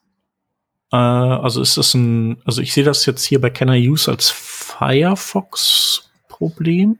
Ja, genau. Ja. Okay. Ich bin nur gerade etwas, etwas entsetzt darüber, dass ich damit quasi mir einen Cursor aus Gradients bauen kann. Ja, warum nicht? Außerhalb im Firefox. Ja, klar. Warum nicht? Mhm. Genau, und du kannst, also äh, auf den, die Nutzung von Linear Gradient bin ich irgendwie, bin ich noch nicht gekommen, aber macht irgendwie, macht ja irgendwie Sinn. Genau, also es, man kann ja ein Bild angeben und ein Gradient ist ja nichts weiter als ein Bild, ja. ein generiertes ja. Bild. Und du kannst wohl bei den, äh, du kannst wohl auch Kalk bei der Auflösung benutzen. Also da, wo du halt bisher immer ein, ein X, 2X stand, ähm, da unterstützen die Browser wohl auch äh, die Nutzung von Kalk, wie auch immer das dann aussieht. Ah, mhm. Okay. Ja gut, aber ich meine, du brauchst es ja. Hm. Also im, im, im Image-Set Kalk. Ich meine, macht ja spätestens bei Gradients irgendwie Sinn. Es ist halt nur etwas, auf den Trichter muss man halt eben erstmal kommen. Ja, ich äh, versuche hier irgendwie mal ein Beispiel zu finden, aber, aber, aber, naja, finde ich nicht. Ähm, Image Set, CSS Image Set. Interessant. Muss man mal, muss man im Hinterkopf behalten. Ja, ich finde das halt wirklich immer faszinierend an, also an so, an so diesen Bugs an den Edge Cases. Ist es halt wirklich so, du hast halt konzeptionell diese Dinger. Also ich meine, mhm. Image ist ja einfach nur eine Value in so CSS, einfach so ein Datentyp und den kannst du halt irgendwie da mit einem Gradient dir basteln oder mit einem Image-Set oder sonst wie. Und du würdest halt eben tatsächlich auch meinen, dass es dann einfach überall an so Dinge wie den Cursor oder halt eben den, das Hinter, den Hintergrund von irgendeinem Div einfach so reingesetzt wird, aber dass da unter der Haube wirklich gewaltiger Aufriss betrieben wird, damit das einigermaßen einheitlich aussieht, merkt man halt immer wieder an sowas. Dass das halt nicht alles architekturtechnisch auch einzigartig, äh, Quatsch, einheitlich ist. Ah. Okay. Ähm, das wäre dann, würde ich mal sagen, das äh, Image-Set. Und ähm, dann kommt jetzt eine ganze Menge Krempel, von dem ich exakt äh, gar keine Ahnung habe. Aber es sind sehr viele Akronyme mit Großbuchstaben und Zahlen dahinter. Mhm. Ähm, und immer wenn das der Fall ist, äh, dann riecht das für mich immer so nach irgendwelchem um, obskuren Performance-Krempel. Also würde ich jetzt einfach mal an der Stelle die Bühne dem Chef überlassen. Ja. Also was also, JPEG XL ist, kann ich mir noch vorstellen. Ja, was, was, was ist das denn? Äh, JPEG 2.0. Und weil 2.0 irgendwie zu sehr nach Web 2.0 klingt, hat man das XL genannt. Ja, genau. Also, genau. Äh, JPEG XL ist ein, ist ein neues Bildformat, das von Cloudinary, also dem, dem Bilder, äh, weiß ich nicht, Dienst, die bieten halt alles mögliche runde Bilder an, ähm, äh, entwickelt wurde. Und ähm, das, was daran ganz schön ist, ist, dass es in sich selber, glaube ich, äh, also auch äh, eine JPEG-Schicht enthält, wenn ich recht informiert bin, und dann man sozusagen ohne Umrechnungsvorgang auch einfach das JPEG äh, nehmen und einem Client, der kein JPEG XL kann, dann zuschickt. Und wer JPEG XL kann, der kriegt halt dann die die volle Ladung und ähm, Genau, der Vorteil von JPEG XL gegenüber anderen neuen Bildformaten wie vielleicht äh, WebP oder AVIF ist, dass es eben nicht einem, also kein Spin-off von einem Videoformat ist. Und das bedeutet wiederum, dass, äh, dass so Sachen wie Progressive Rendering unterstützt werden. Das heißt also, JPEG XL kann äh, in sozusagen in vielen verschiedenen Detailgrad-Schichten ein Bild ähm, abspeichern und eben äh, zurückgeben an den Browser und der Browser kann dann mit eben herein, immer mehr hereintröpfelnden Daten äh, das Bild äh, erst eben grob aufgelöst rendern und dann immer, immer feiner werden. Also wie so ein normales progressives JPEG. Ja, genau. Und okay, und ich habe das jetzt richtig verstanden, dass in dem Format eingebaut ist. Also man gibt mir so eine Datei und dann ist da äh, sozusagen durch schlaue Verfahren drin die Daten, die ich als normales JPEG interpretieren kann und die Daten, die ich als fancy JPEG interpretieren kann. Und ja, genau. ist es dann trotzdem kleiner. Äh, ich glaube, ich weiß nicht, ob es äh, kleiner ist, ähm, aber es ist äh, zumindest nicht größer, nicht sehr viel größer und hat aber eben äh, zahlreiche extra Features. Also die Featureliste ist auf jeden Fall lang. Also du, ich glaube, du hast dann auch, äh, du also alles, was man so haben will, so Transparenz und sowas bei JPEG nicht geht. Ich glaube, das ist alles da mit drin. Hm. Ähm, genau, und aber also so ein bisschen äh, sträuben sich die, äh, die Chrome-Macher gegen dieses Bildformat, warum auch immer. Also die hatten das äh, Experiment, oder es war experimentell mal in Chromium-Browser drin. Und dann, äh, also hinter Flex. Und dann hat das Chrome-Team vor ein paar Monaten gesagt, so, äh, pff, ja, weil das halt äh, kein Uptake, äh, also wenn es keiner nutzt, weil es kein Uptake erfährt, äh, werfen wir das jetzt wieder raus aus der Codebase. Und dann genau, haben alle gesagt so, äh, ja, aber wie soll das mit dem Uptake funktionieren? Weil es ist ja gar nicht, es ist ja irgendwie hinter Flex, da geht das ja gar nicht. Äh, ja, äh, weiter im Programm. So. Äh, ja. La la la, ich möchte es nicht, ich möchte nichts davon hören. Bitte gehen Sie weiter, hier gibt's nichts zu sehen, außer unserem schönen WebP, das ist doch viel besser. Genau, also ich keine Ahnung, was da die Motivation ist. Vielleicht ist es auch einfach kompliziert, dieses Bildformat irgendwie auch zu pflegen oder zu vielleicht zu portieren auf andere Plattformen. Also der Chrome-Browser bringt ja so seine eigenen Decoder mit für mhm. alles. Ähm, und der Safari zum Beispiel, der jetzt auch JPEG XL unterstützt, äh, wie übrigens auch der Firefox, wenn ich mich nicht irre. Oder auch nicht. Naja, oder es ist auch Interflex. Die greifen auf die auf das OS zurück. Also je nachdem, was das Betriebssystem so unterstützt, äh, unterstützt eben Safari mal mehr oder mal weniger Bild- und Videoformate. Hm. Genau. Und äh, das hat jetzt eben Einzug erfahren in wahrscheinlich in Sonoma, also die aktuelle Mac OS-Version und dann eben auch in den Safari-Browser, genauso wie äh, Hike, also dieses ähm, dieses High Efficiency Image Compression Format, das glaube ich die äh, iPhones äh, benutzen intern. Das kann man, kann man jetzt eben auch im Browser verwenden für Bilder und äh, AV1, also der Videocodec, der wird jetzt auch unterstützt von Safari. Also nicht AVIF, das Dateiformat für Bilder, sondern AV1, der Videocodec, von dem AVIF abstammt. Mhm. Aber nochmal kurz eben zurück zu den Bildchen. Also wenn ich mir jetzt hier die Featureliste von JPEG XL angucke, mhm dann könnte das ja, wenn ich es so richtig sehe, tatsächlich irgendwie ein Bildformat sein, sie alle zu knechten. Weil der kann ja Animation, der mhm. kann ja Transparenz und der kann so progressives äh, Decoding mit so dem Effizienzgedanken. Ja. Plus äh, lizenzfrei und so Gedöns. Ja. Wofür brauche ich den Rest? Also, was macht mir dieses Hike im Vergleich? Mm, ich kann es dir nicht genau sagen. Also eventuell kann Hike äh, irgendwie High Dynamic Range Krempel den Web äh, JPEG XL nicht kann, wobei ich gucke Können, gerade können hier, sie schon? HDR können die auch, genau. Ähm, ja, ist eine gute Frage. Ähm, JPEG XL liest sich auf jeden Fall gut.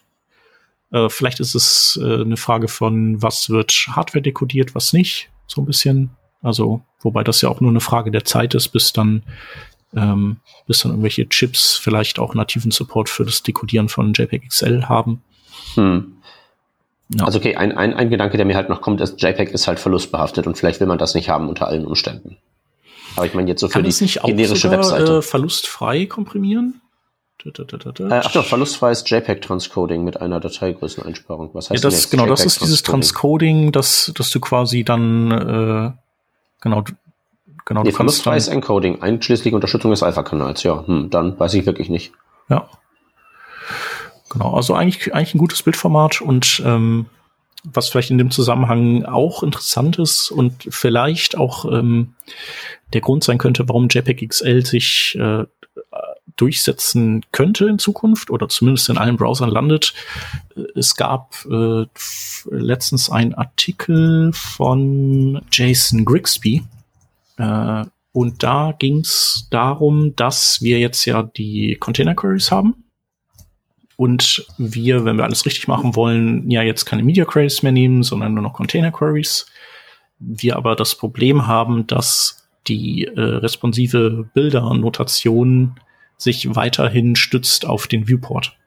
Das ja. heißt also, wir könnten, also wir können ein Bild niemals optimal konfigurieren für ein, äh, sagen wir mal, Container-Konzept, wo das Bild eben mal in einem großen Container ist und mal in einem kleinen Container, weil, weil wir ja nur sozusagen eine, das nur in einer Weise hart verdrahten können. Ja. Also die Idee ist jetzt auch nicht neu, aber sie ist jetzt eben nochmal aufgepoppt im Kontext mit, äh, mit äh, JPEG XL und Container Queries, dass man vielleicht dem Browser das überlassen möchte, äh, zu entscheiden, welches oder wie bis, bis zu welchem Punkt man ein Bild lädt und bis es eben hoch aufgelöst genug ist und äh, dass der Browser dann quasi selber die Reißleine zieht und sagt so, okay, cool, äh, bezogen auf die Größe, die dieses Bild in diesem Container hat, reicht mir jetzt diese Datenmenge. Ähm, und das kann halt JPEG XL leisten. Also das wäre sozusagen ein, ein Bildformat äh, Escape Hatch für dieses Problem. Hm. Das ist jetzt auch natürlich nicht die irgendwie optimalste Lösung, wenn du mich fragst. Warum nicht? Das würde ja sehr viel Komplexität wegnehmen. Also du würdest quasi ja.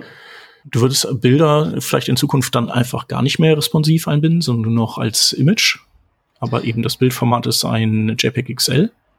Aber wenn du dieses Problem sozusagen auf der Webstandardsebene als gelöst ansiehst, weil es gibt ein Bildformat, das das kann, das wäre ja ein bisschen suboptimal, statt dass es der Standard aus sich selbst herauslöst.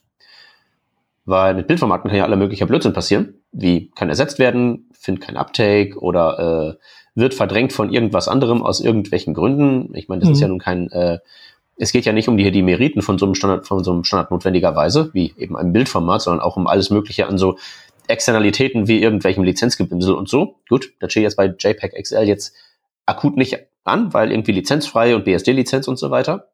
Aber so rein vom Prinzip her finde ich, sollte es für diese ähm, Viewport-Lösung halt irgendwie schon was, für dieses Viewport-Problem schon irgendwie eine eingebaute Lösung aus dem sich damit befassten Standard hergeben mhm. und nicht nur so unter, unter der Ausnutzung von mehr oder minder technischen Details eines bestimmten Bildformats. Ja, die, die Webplattform, also arbeitet auch in einer Lösung dran. Und zwar äh, so, dass Bilder, die du lazy lädst, die brauchen kein Sizes-Attribut mehr. Und weil das Sizes-Attribut im Prinzip ja nur ein Hinweis an den Browser ist, oder so besser gesagt nicht an den Browser, sondern sogar an den Ressourcenscanner, der quasi vorweg über das Dokument saust. Also, dass man dem sagt, hey, du hast, es ist noch nichts gelayoutet, äh, keiner, also keiner sieht das Bild bisher, aber später wird es bei Mobile so breit sein und auf äh. Desktop so breit. Und äh, du weißt ja jetzt, ob du Mobile oder Desktop bist. Geh das passende Bild schon mal holen. Aber wenn du ein Bild eben, äh, wenn ein Bild lazy ist, dann wird es ja sowieso erst geladen, wenn das Layout da ist. Ja. Weil nur dann entscheidet sich ja, ist das Bild jetzt im Viewport oder eben außerhalb. Das kann man nicht am HTML alleine erkennen. Und dann braucht man das Sizes-Attribut auch nicht mehr weil das der Browser die Infos hat. Das heißt also, die Plattform arbeitet daran, das zumindest zum Teil zu lösen, indem man eben für lazy geladene Bilder kein zweites Attribut mehr braucht. Hm. Ist das schon so spezifiziert oder ist das jetzt so in der Diskussion, dass das? Äh ich glaube, also zuletzt war es in der Diskussion, aber möglicherweise ist das jetzt schon weiter gediehen. Hm. Loading-Attribute. Lazy Load Resumption Steps. Ach du dickes Ei. Das sind viele rote Boxen hier. Mhm. Ähm, warte mal, das war, ich guck mal gerade.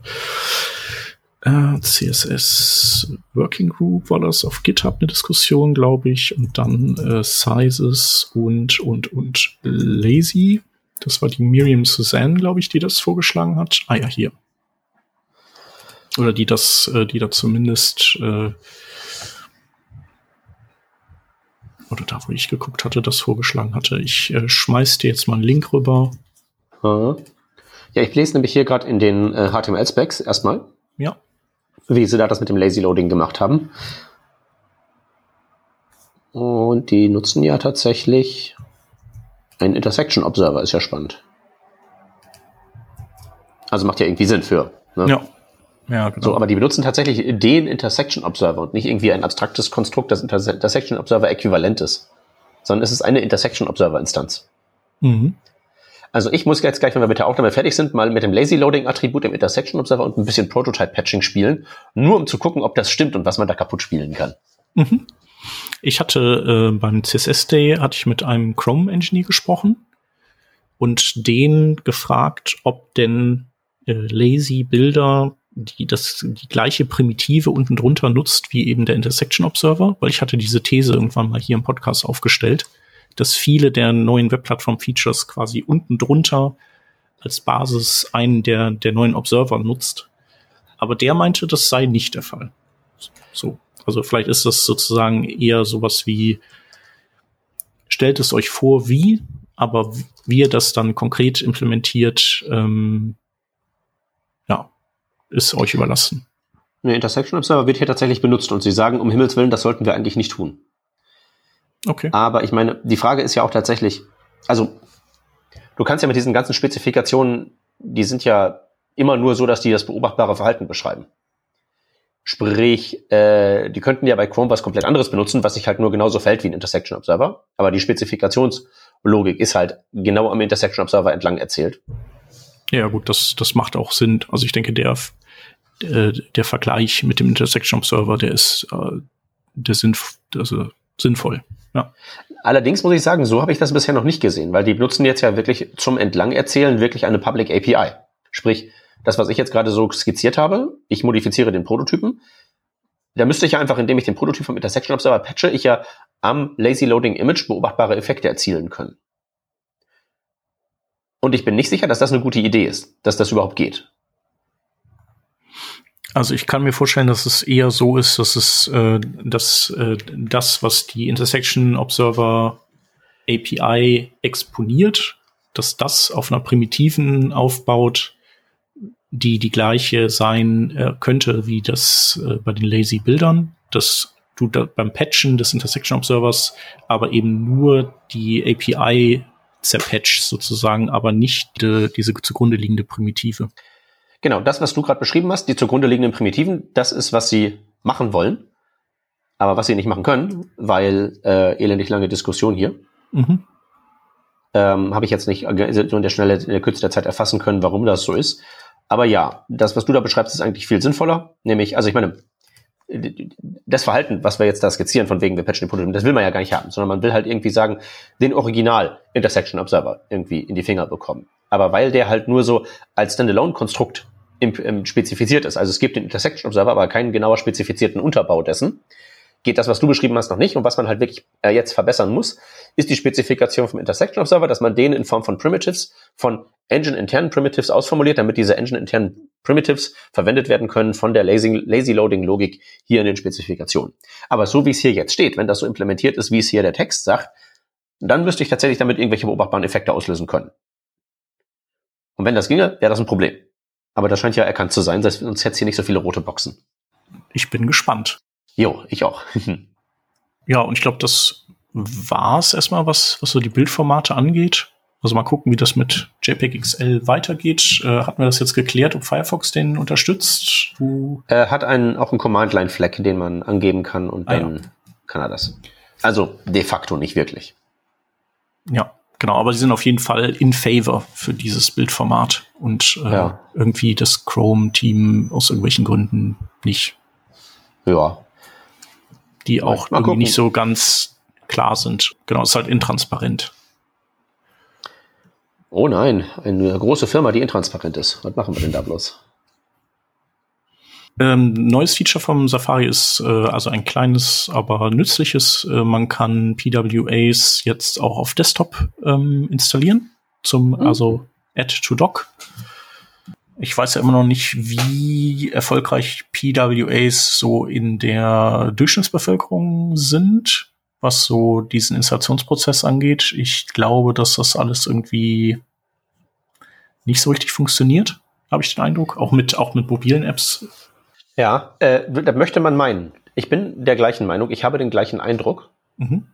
Aber meine Freundin, die ist ja Psychologin und die macht ja ihre Ausbildung zur Psychotherapeutin. Das ist ja eine Ausbildung, die du auf ein Psychologiestudium obendrauf aufsattelst.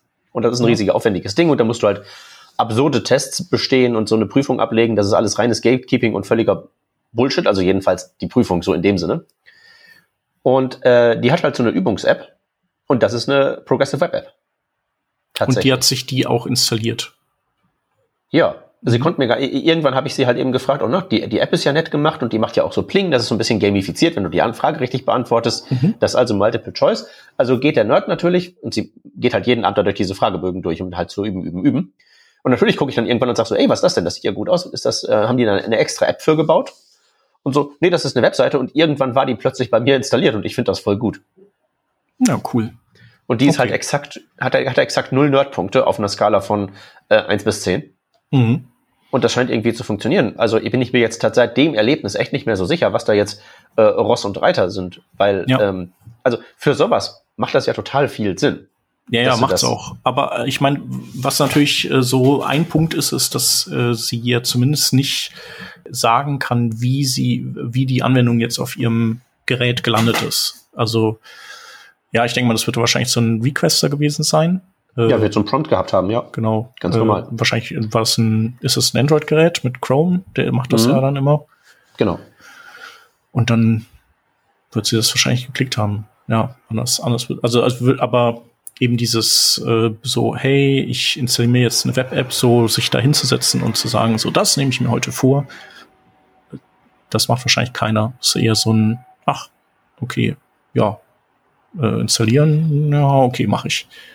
Aber ist das nicht die Intention? Also soll das nicht genauso funktionieren? Er auch, doch. Ne?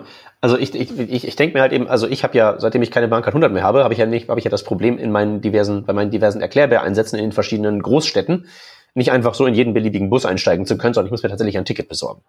Mhm. Und das kannst du ja nicht überall einfach über die DB-App machen, damit das einfach ein einheitlicher Prozess ist, sondern jeder verdammte Verkehrsverbund hat ja im schlimmsten Fall seine eigene App.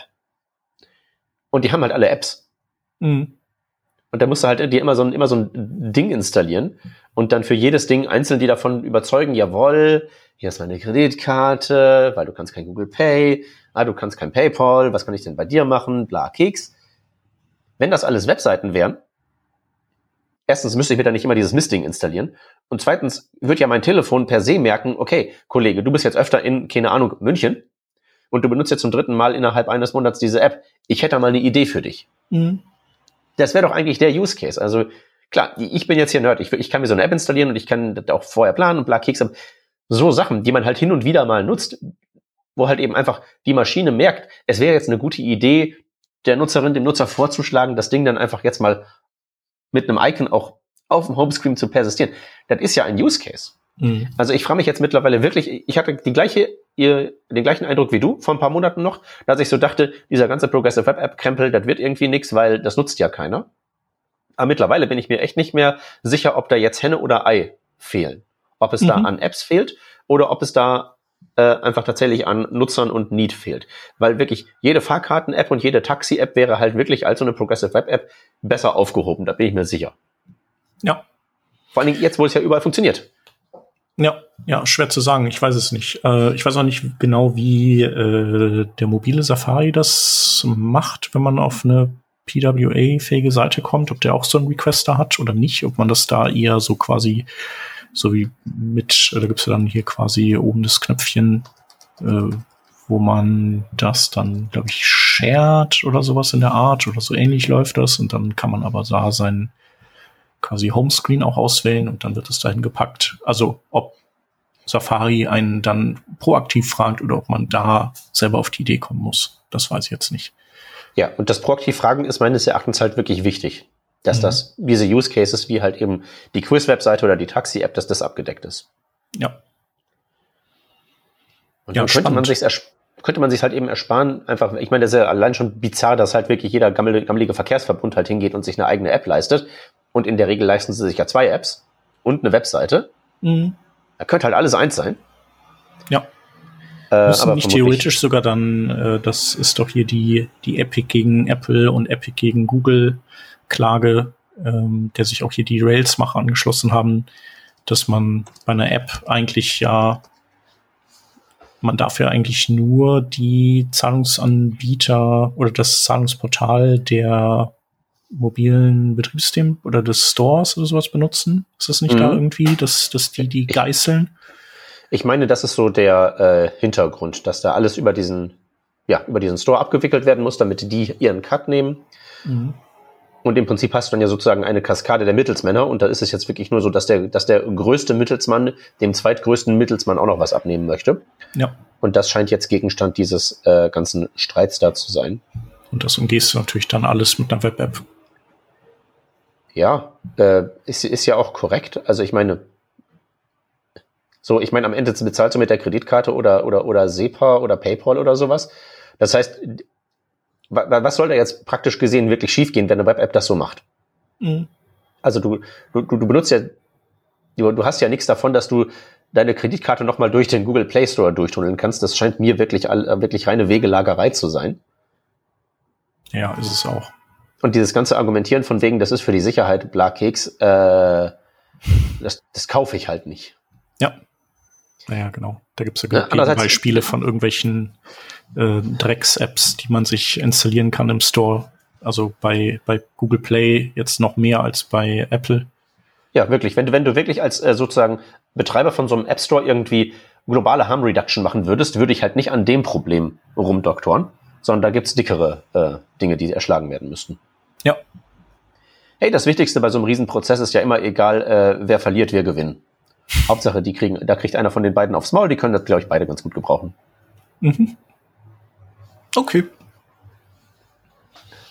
dann kommen wir jetzt äh, zum nächsten Punkt, der äh, definitiv in äh, deinen Vorgarten fällt. Was? Nämlich äh, hier äh, das V-Flag bei Regexen wird jetzt unterstützt. Ich habe gar keine Ahnung, was das macht. Naja, äh, du, Shep, als alter äh, äh, Wacken-Teilnehmer, äh, du kennst das doch aus dem Black Metal-Umfeld. Wenn man besonders true sein möchte, schreibt man das U als V. Ne? Okay. Return mit V, kennst du? Ja, natürlich. So. Ähm, und genauso ist es mit regulären Ausdrücken auch. Da schreibst du nämlich jetzt, wenn du Unicode-Support haben möchtest, nicht mehr U, sondern V. Okay. Und das meine ich, meine mein ich komplett ernst. Also das ist tatsächlich die Idee dahinter. V aktiviert erstmal so grundsätzlich regex Unicode Support. So in dem Sinne, was wir vorhin beim Segment da schon besprochen haben. Mhm. Du hast so Dinge wie, äh, keine Ahnung, äh, einfache Emoji, also irgendwie so Smiley Face oder sowas zusammengesetzt aus zwei Codepunkten, weil nicht in der BMP, sondern irgendwie so ein astrales Symbol. Und du matcht irgendwie so einen Charakter mit dem U-Flag, versteht Regex halt eben, dass dieses Smiley Face ein Charakter ist und nicht zwei. Obwohl er aus zwei Codepunkten zusammengesetzt ist. Das ist ja immer das U-Flag. Ja. So. Jetzt würdest du aber wahrscheinlich hingehen und würdest nicht matchen wollen das spezifische Smiley Face, sondern du würdest erstmal sagen, A, wir definieren diese zusammengesetzten Graphem-Cluster mit dem Zero with Joiner, wo wir halt irgendwie so sagen, ne, Mann und Joiner und Handhalten und Joiner und Handhalten ergibt einen Graphem-Cluster. Die definierst du aus deiner Realität erstmal raus, weil das Problem ist ungelöst. Aber du sagst jetzt, ich hätte gern irgendwie etwas, das ähm, alle Emoji matcht, außer diesen drei. Mhm. Wie machst du das? Das Problem ist, das kannst du gar nicht so einfach machen. Ähm, erstmal so grundsätzlich sowas wie alle möglichen Emoji matchen kannst du mit so Geschichten wie Unicode Ranges natürlich machen. Aber es gibt ja auch ähm, Sets, die du angeben kannst, wo du wirklich sagen kannst, das ist jetzt irgendwie so eine Gruppe ähm, und die werden halt in JavaScript Regexen angegeben mit ähm, einem äh, Backslash, P, Schweifklammern und dann schreibst du da den Namen von diesen Gruppen rein. Zum Beispiel gibt's halt eine Gruppe Emoji. Und da sind halt Emoji drin aber halt eben aus historischen Gründen auch eine ganze Menge anderer Krempel. Und in unserem Beispiel willst du jetzt wirklich alle Emoji ähm, matchen, mit Ausnahme des Clownface. So als Beispiel. Ja. So. Aber wie machst du das? Wie kannst du was wieder äh, irgendwo rausnehmen? Und das Ding ist, mit dem V-Flag kriegst du halt den Unicode-Support, sodass du erstmal überhaupt über Emojis arbeiten kannst, dass du Emojis als einen Token verstehen kannst. Und du kriegst in den Character Classes, also den Dingern mit den eckigen Klammern, Set-Logik. Du ah, kannst okay. also wirklich sagen, äh, ich habe hier ein Set von Characters und daraus exkluden würde ich gerne jenes Set an Characters und die Restmenge, die matchst du dann. Mhm. Du kannst also erstens Character Classes, die mit den eckigen Klammern verschachteln und du kriegst da drin einen Haufen Operatoren, also Minus Minus zum Beispiel für Exclude und kannst dann in deinen regulären Ausdrücken diese Set-Logik machen, um genau das auszudrücken. Okay, also es ist im Prinzip wahrscheinlich äh, letztlich äh, hm, rührt das, greift das dann wahrscheinlich auch auf die gleiche Primitive zu wie das neue Intel-Feature und die haben wahrscheinlich gesagt, jetzt äh, bauen wir das ein, was können wir damit noch machen? Ah, cool. Da könnten wir doch noch direkt mal das äh, V-Flag noch implementieren bei Regexen. Ja gut, also ich meine, das Primitiv, auf das sie zugreifen, ist halt, sind halt die Unicode-Blöcke. Ne? Mhm. Da steht ja halt eben drin, welches, ähm, welcher Codepunkt welchem Symbol zugeordnet ist. Und dann werden die halt darüber hinaus noch in diesen ähm, Gruppen ähm, gebündelt. Das sind halt einfach benannte, benannte Gruppen. Da gibt's halt wieder eine riesige Tabelle, wo drin steht, aha, okay, keine Ahnung. Das ist jetzt die Klasse, in der alles drin ist, was Whitespace ist, zum Beispiel. Und ja. ähm, ne, aber die Gruppen sind halt eben halt vorgegeben, fest, und da sind halt gegebenenfalls irgendwelche Teile drin, die dir nicht passen. Also, was lässt du als Letter durchgehen? Zum Beispiel, wenn du jetzt sagen willst, ich will Buchstaben matchen. Na gut, was ist ein Buchstabe? Da kannst du halt irgendwie auch das phönizische, phönizische Alphabet mit reinpassen, packen, wenn du lustig bist. Aber willst du das? Vielleicht nicht. Aber dann, du kannst dir halt eben nicht deine eigenen Sets bauen, beziehungsweise du kannst dir diese eigenen Sets nicht bauen ohne V. Aber mit V kannst du ganz einfach sagen, ich matche mir die Welt, wie sie mir gefällt, mache hier Set Intersections und Exclusions und so weiter. Und dann baue ich mir sagen wir mal, für diese makroskopischen Operationen genauer zusammen, was ich eigentlich haben möchte. Ich kann also mit diesen diese Dinger, diese Gruppen, diese Sequenzen muss ich nicht einfach nur so hinnehmen, sondern ich kann mit denen ein bisschen spielen. Und dafür ist das V da. Also V steht wirklich für Unicode, so leid mir das tut. Ja, aber schön, auf jeden Fall schön erklärt. Mit Wacken und äh, Gothic und dem U und dem V. Es ist ja äh, möglicherweise so, dass äh, genau für die Veranstaltung, die äh, ich noch Ende der Woche haben werde, ich genau das vorbereitet habe. Mhm. Ne? Man muss ja dich gut aus damit. Ja, ja ich, ich, brauche brauch eine Tüte Buntes für die Enterprise-Entwickler, damit ich denen sagen kann, guck mal, im Web haben wir das Neues, das Neues, das Neues. Und mhm. das geht halt vom Search-Element ähm, über Garbage Collection, Gewimsel in JavaScript bis hin zu den Regex-Geschichten, damit für alle was dabei ist. Sehr nice. Du hattest eben, äh, du hattest eben die Sets erwähnt und da auch äh, sozusagen äh, Exclusions und äh, so, solche Begriffe fallen lassen. Die, die äh, JavaScript-Sets haben auch äh, neue ja, Methoden oder ja, neue Methoden erfahren und hinzugefügt bekommen, äh, die auch in so eine Richtung gehen. Also dass man äh, Sets, äh, dass man zwei bei zwei Sets sozusagen herausfinden kann, äh, was ist irgendwie die, der Unterschied in deren Einträgen oder was sind die Gemeinsamkeiten. Genau, oder man kann die, glaube ich, dann auch zusammenhängen mit Union oder so. Genau. Also du kannst halt mit den Dingern Set-Logik dann betreiben. Es ist ja schon ein bisschen seltsam, dass wir in JavaScript Sets haben, aber keine Set-Logik damit machen können. Mhm. Also ich finde das ja nicht seltsam, weil ich äh, keine anderen Programmiersprachen nutze, die Sets haben, die diese Set-Logiken dann unterstützen. Aber du erinnerst dich doch, auch wenn es ein bisschen was her ist, an die Mengenlehre, die du noch äh, zu Schulzeiten mal in, äh, mitgenommen hast. Nope. Und du mhm. verwendest auch kein TypeScript, dann, dann, dann fällt mir da jetzt wirklich nichts mehr ein. Siehst du? Genau, nee, aber, aber äh, ich kenn's halt von so, du hast, äh, weiß ich nicht, zwei geometrische Formen oder 3D-Formen und äh, möchtest die eben, möchtest dann die verbinden und willst dann quasi nur die Überlappung von den beiden erhalten oder du möchtest ja, genau. das eine vom anderen ausschneiden. So da da da habe ich meine Analogien für solche Sachen. Genau, genau das gleiche ist es, die gleiche Begrifflichkeit und ähm, hast du entweder bei deinen 3D-Formen oder halt im 2D-Bereich, fällt mir gerade ein, so Vektorgrafik, da hast mhm. du das ja auch. Ich leg diese zwei Kreise ja, genau. übereinander. Genau. Und genau das ist es halt eben nur mit den Einträgen in einem Set. Und äh, da wird halt einfach nur das nachgerüstet, was sowieso da sein sollte. Also Intersection, Union, Difference, bla bla bla. Ist das ein Subset von dem anderen? Ist dieses ein Subset von, ein Superset von jenem, was man halt eben so haben möchte? Ähm, ist im Moment in Stage 3. Äh, sieht also ganz äh, gut äh, aus. Ähm, ja. Ja. Äh, Klingt auch irgendwie sinnvoll, dass es das gibt. Äh, ich wüsste jetzt spontan wahrscheinlich nicht, was ich damit machen wollen würde, aber vielleicht, wenn ich ein SVG-Editor bauen würde und die einzelnen Punkte dann äh, in Sets hätte, vielleicht könnte ich das dann da auch benutzen und um die, um diese Operation durchzuführen. Und weiß ich jetzt aber nicht. Ist jetzt nur so ein Brainfart von mir. Ja. Ja. Aber ich habe auch gerade noch mal mich durch die Issues hier durchgeklickt. Die scheinen wirklich alle größeren Probleme mit diesem Proposal auch ausgeräumt zu haben. Ähm, ja, ach, hier gibt's auch den, den, den äh, Track, das Tracking für die Stage 4. Stage 4 ist ja dann, wenn es tatsächlich äh, angenommen und verabschiedet ist. Und das ist jetzt aktiv in Arbeit, weil die größten Probleme alle wohl weg sind. Gut so. Mhm. Können wir gebrauchen. Macht, wird mich trotzdem erst wirklich froh machen, wenn wir auch die Records und die Tuples haben, äh, damit ich tatsächlich Structs haben kann, so, die nicht irgendwie objektidentitär das gleiche sein müssen und ich halt eben rausfinden kann, ist irgendwas, was diesen Vektor beschreibt, auch schon drin in diesem Set, ohne wirklich dieses Objekt haben zu müssen. Mhm. Ah, äh, das kennt man ja, da rente ich ja seit Jahren drüber. Ja. Da fällt mir nur quasi als Randnotiz ein, dass es das ja, glaube ich, für äh, DOM-Nodes gibt es das ja. Ich glaube, das ist dann, das äh, ist equal, ne? Das ist dann quasi nicht, ist es die gleiche DOM-Node, sondern äh, ist sozusagen, also ist sie sozusagen ein Duplikat der aktuellen DOM-Node, meine ich. Okay. Oder? Äh. MDN ist equal. Ah. Wartet. Meine ich habe einfach direkt in den Browser ein Dollar null dort ist equal, ist equal node gibt's. Ist equal node, ja, dann ist es das. Okay. Uh, MDN is equal node.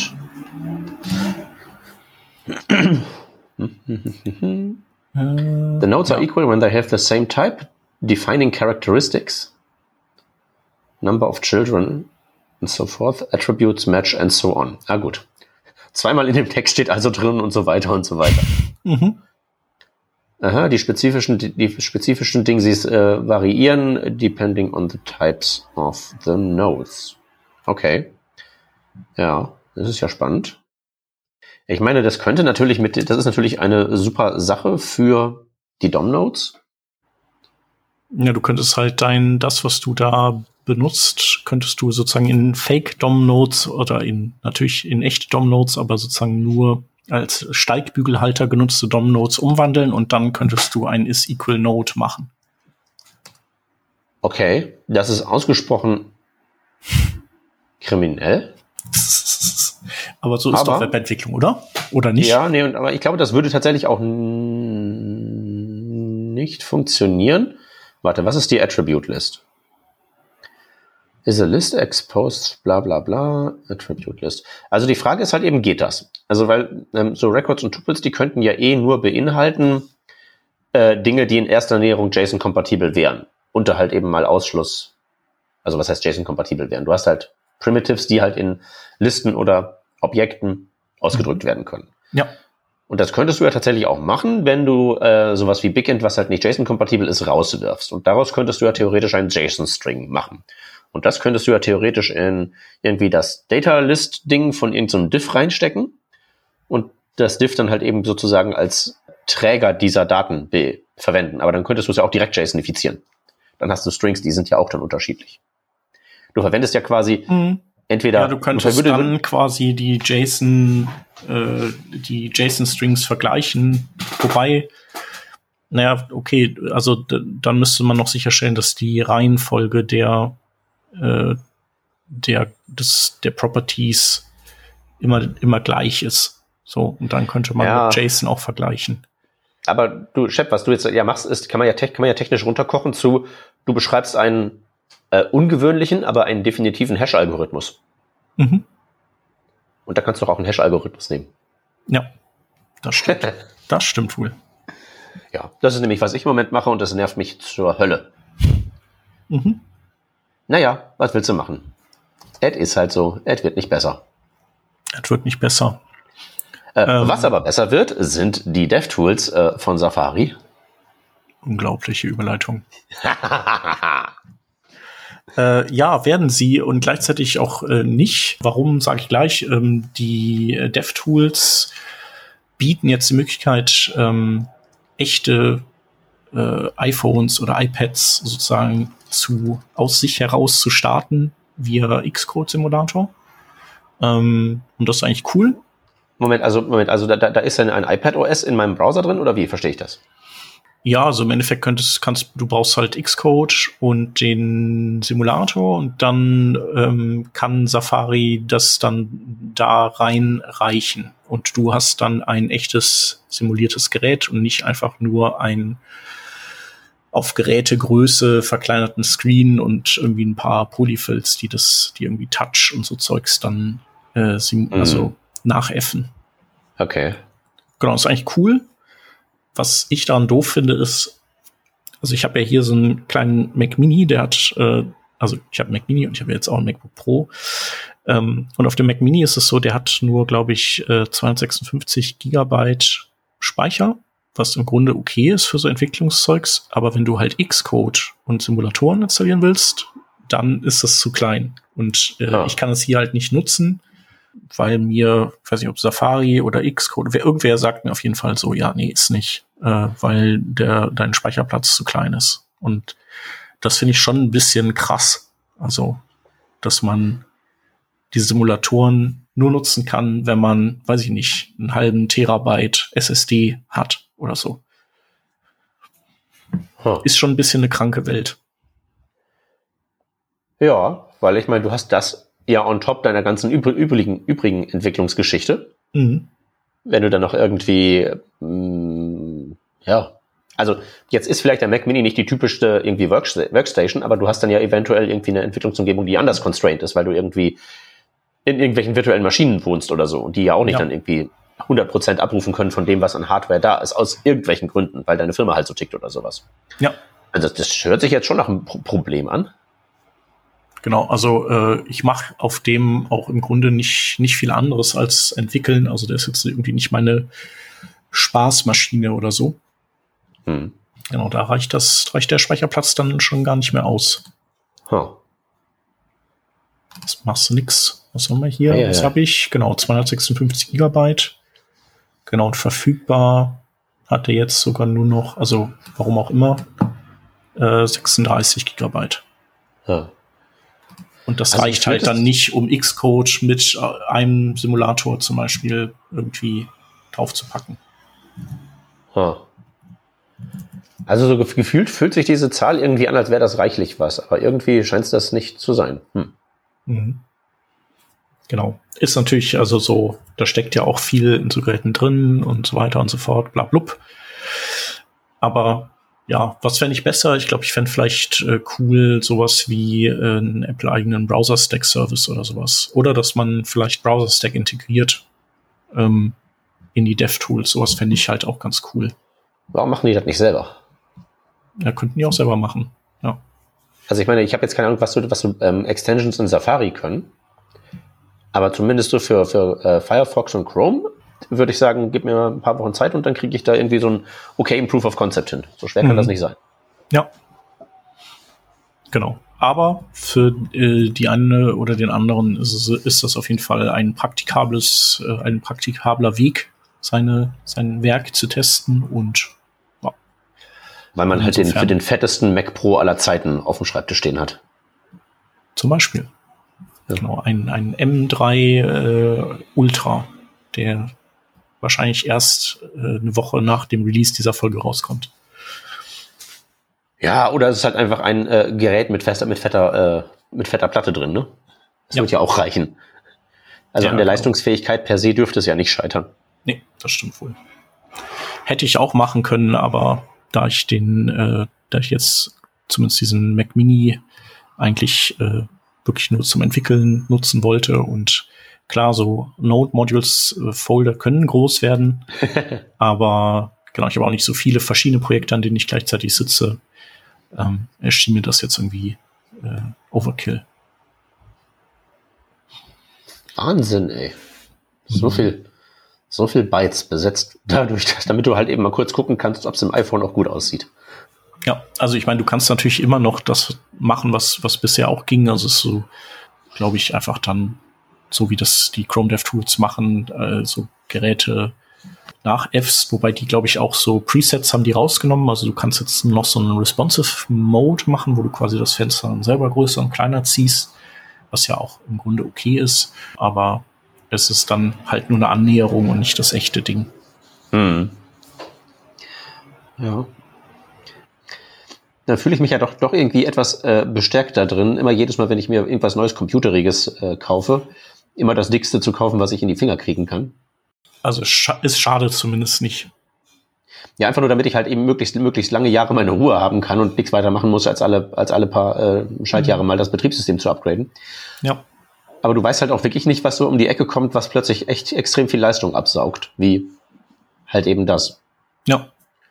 Wobei da hast du halt dann vielleicht irgendwann eher das Problem, dass äh, dann holst du dir irgendwie eine dicke Platte und dann wird deine CPU-Plattform nicht mehr unterstützt.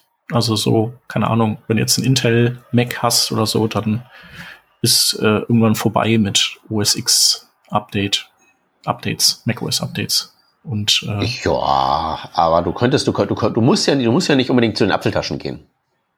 Du kannst ja, du kannst ja auch bei uns hier auf dem technologischen Tree einfach so drei Schritte mhm. weiter hinten bleiben, so hier in der Bronzezeit. Da gibt's keine neuen CPU-Plattformen, da bleibt das alles am Funktionieren bis, bis ans Ende aller Tage. Mhm. Halt ja, nicht wobei, so schnell, aber äh, dafür. Genau, also ich meine, du, du benutzt ja Linux, aber bei Windows 11 ist ja auch schon so, wenn äh, die und die Komponente nicht eingebaut ist, dann, äh, ha, dann kannst du nicht upgraden auf Windows 11. Ähm, Geht, dann, äh, geht dann auch nicht. Komponente, was meinst du? Äh, du brauchst, ähm, du brauchst irgendwelche DRM-Sachen, glaube ich, in deinem BIOS. Also die müssen unterstützt werden und dann huh. kannst du auf Windows 11 upgraden. Okay. Und sonst hängst du halt auf 10 fest oder du musst halt, äh, ich glaube, das kannst du dann natürlich auch irgendwie wieder hacken und dann, dann kannst du es irgendwie umgehen. Aber grundsätzlich ist es eben so, dass äh, Windows 11 dann sagt, so, nee, es geht nicht, leider. Tja, meine Meinung ist und bleibt, bei dem Betriebssystem ist es wie mit den Frontend-Frameworks. Da ist nicht unbedingt eins besser als das andere, sondern da kommt es einfach nur darauf an, mit was kommst du am besten persönlich klar. Mhm. Und das nimmst du dann und dann akzeptierst du die ganzen Vor- und die ganzen Nachteile, weil er passt halt einfach zusammen. Ja. Und da kannst du nicht irgendwie sagen, oh, mein Linux ist besser als dein Windows, weil. Nee, nee, genau. Genauso wenig. Nee, das würde ich so, äh, nee, genau, würde ich auch nicht sagen. Ist ja so, als würde man irgendwie sagen, React ist besser als Angular, weil. Das ist doch. Ich meine, das versucht ja nicht mal jemand zu sagen. Nee, nee. Also das, ich glaube, das gab es früher vielleicht mal, aber mittlerweile nicht mehr, oder? Ja, ich sehe ja auch selten diese ganz klassischen, irgendwie, wer Windows benutzt, ist doof und riecht nach Lulu Flame Wars. Das gibt's mhm. ja auch nicht mehr. Ja. In dem Sinne, vielleicht liegt es einfach daran, dass ich zu alt bin und irgendwie nicht irgendwie auf TikToks das noch sehe, was da mhm. abgeht. Man weiß es nicht. Aber ja, das ist jedenfalls meine, meine verallgemeinerte Software-Theorie. Da ist auch, da ist vielleicht was Wahres dran auch. Juhu, dann habe ich doch was Wahres gesagt, dann können wir doch auf die Sendung einen Deckel drauf machen. Ja, cool. Machen wir. Was haben wir gebraucht hier? Ah, nur zwei Stunden. Äh, länger als das letzte Mal. Aber das Coole ist, wir haben, wir haben uns komplett durchgearbeitet, oder? Ja. Und, und, und der Mac Mini weint auch noch nicht wegen zu viel, nee. zu vielen Bytes, die wir jetzt mit unserem, mit unserem Audiogequatsche nee, Der weint haben. ja sowieso nie. Der ist ja immer ganz leise und brav und so. Fein, ähm, fein. Das ist ja auch sehr beeindruckend. Cool. Dann äh, bedanke ich mich für viele Dinge, die ich äh, mal wieder gelernt habe. Das ist ja, wie, wir haben es gesagt, das ist ein bisschen Therapiesitzung hier, aber auch eben sozusagen eine, äh, eine Gelegenheit voneinander immer wieder äh, zu lernen. Genau, das äh, hält, hält uns selber ja auch immer schön auf Stand. Diese oh ja. verschiedenen, diese einmal die Woche aufnehmen Sessions. Ja, sonst wüsste ich halt nichts über irgendwie Audio und nee, nicht Audio, äh, Bildkodex und oder ist Equal Note. Ja. Das ist, äh, auf dem Ding muss ich tatsächlich noch rumdenken und ein bisschen rumspielen, ob man das nicht vielleicht tatsächlich für diverse Dinge gebrauchen könnte. Ja. Also hackst du jetzt erstmal darauf rum oder auf äh, Intersection Observer? Boah, ich werde auf meinen Slides rumhacken, weil äh, ab morgen muss ich, muss ich was liefern und mhm. ich bin mhm. noch nicht ganz fertig. Äh, aber ich habe morgen eine lange Bahnfahrt. Da werde ich mal gucken, ob ich auf irgendwas von dem rumhacke. Äh, Zuhörerschaft, bitte nehmt mich an die Kandare, wenn ich auf Mastodon nicht irgendwas zu diesen Themen von mir gegeben habe in den letzten Ja, also deine Monaten. Zufahrt wirst du ja wahrscheinlich wieder dokumentieren und wo du strandest und so. Das kennen wir ja.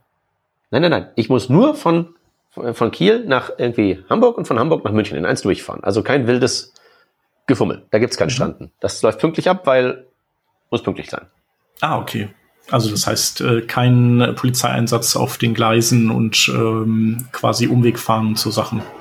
Kein Polizeieinsatz an den Gleisen, keine Türen, die sich nicht öffnen, keine Reisenden, die gewalttätig werden. Äh, was hatten wir noch so? Klimaanlagen, Ausfall, Fahrzeug kaputt, äh, Zugführer weiß nicht, was für ein Zug er gerade hat. Mhm. Okay, ich drücke die Daumen. Es wird, wird funktionieren. Ich wüsste gar nicht, was schiefgehen soll.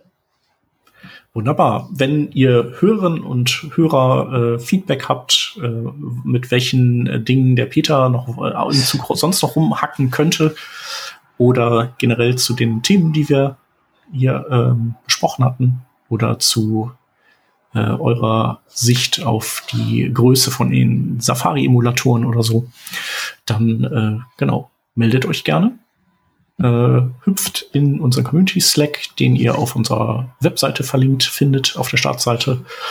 Und ja, wir hören uns dann nächste Woche wieder und da geht es um, da geht es um, worum geht's? Ich äh, glaube, ich weiß es. Ich gucke nochmal sicherheitshalber nach. Genau, also wir haben letztes Jahr, Ende des Jahres haben wir mit dem Joe ein, äh, sozusagen einen, einen Blick in die Glaskugel geworfen was so die äh, Webentwicklungstrends sein werden im neuen Jahr.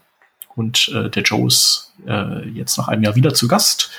Und dann werden wir schauen, was, welche seiner Vorhersagen oder unserer Vorhersagen so äh, sich bewahrheitet hat, welche nicht und welche neuen Prognosen wir für das Jahr 2024 abgeben möchten. Also bleibt uns gewogen und bis nächste Woche. Bis dahin. Tschüssi.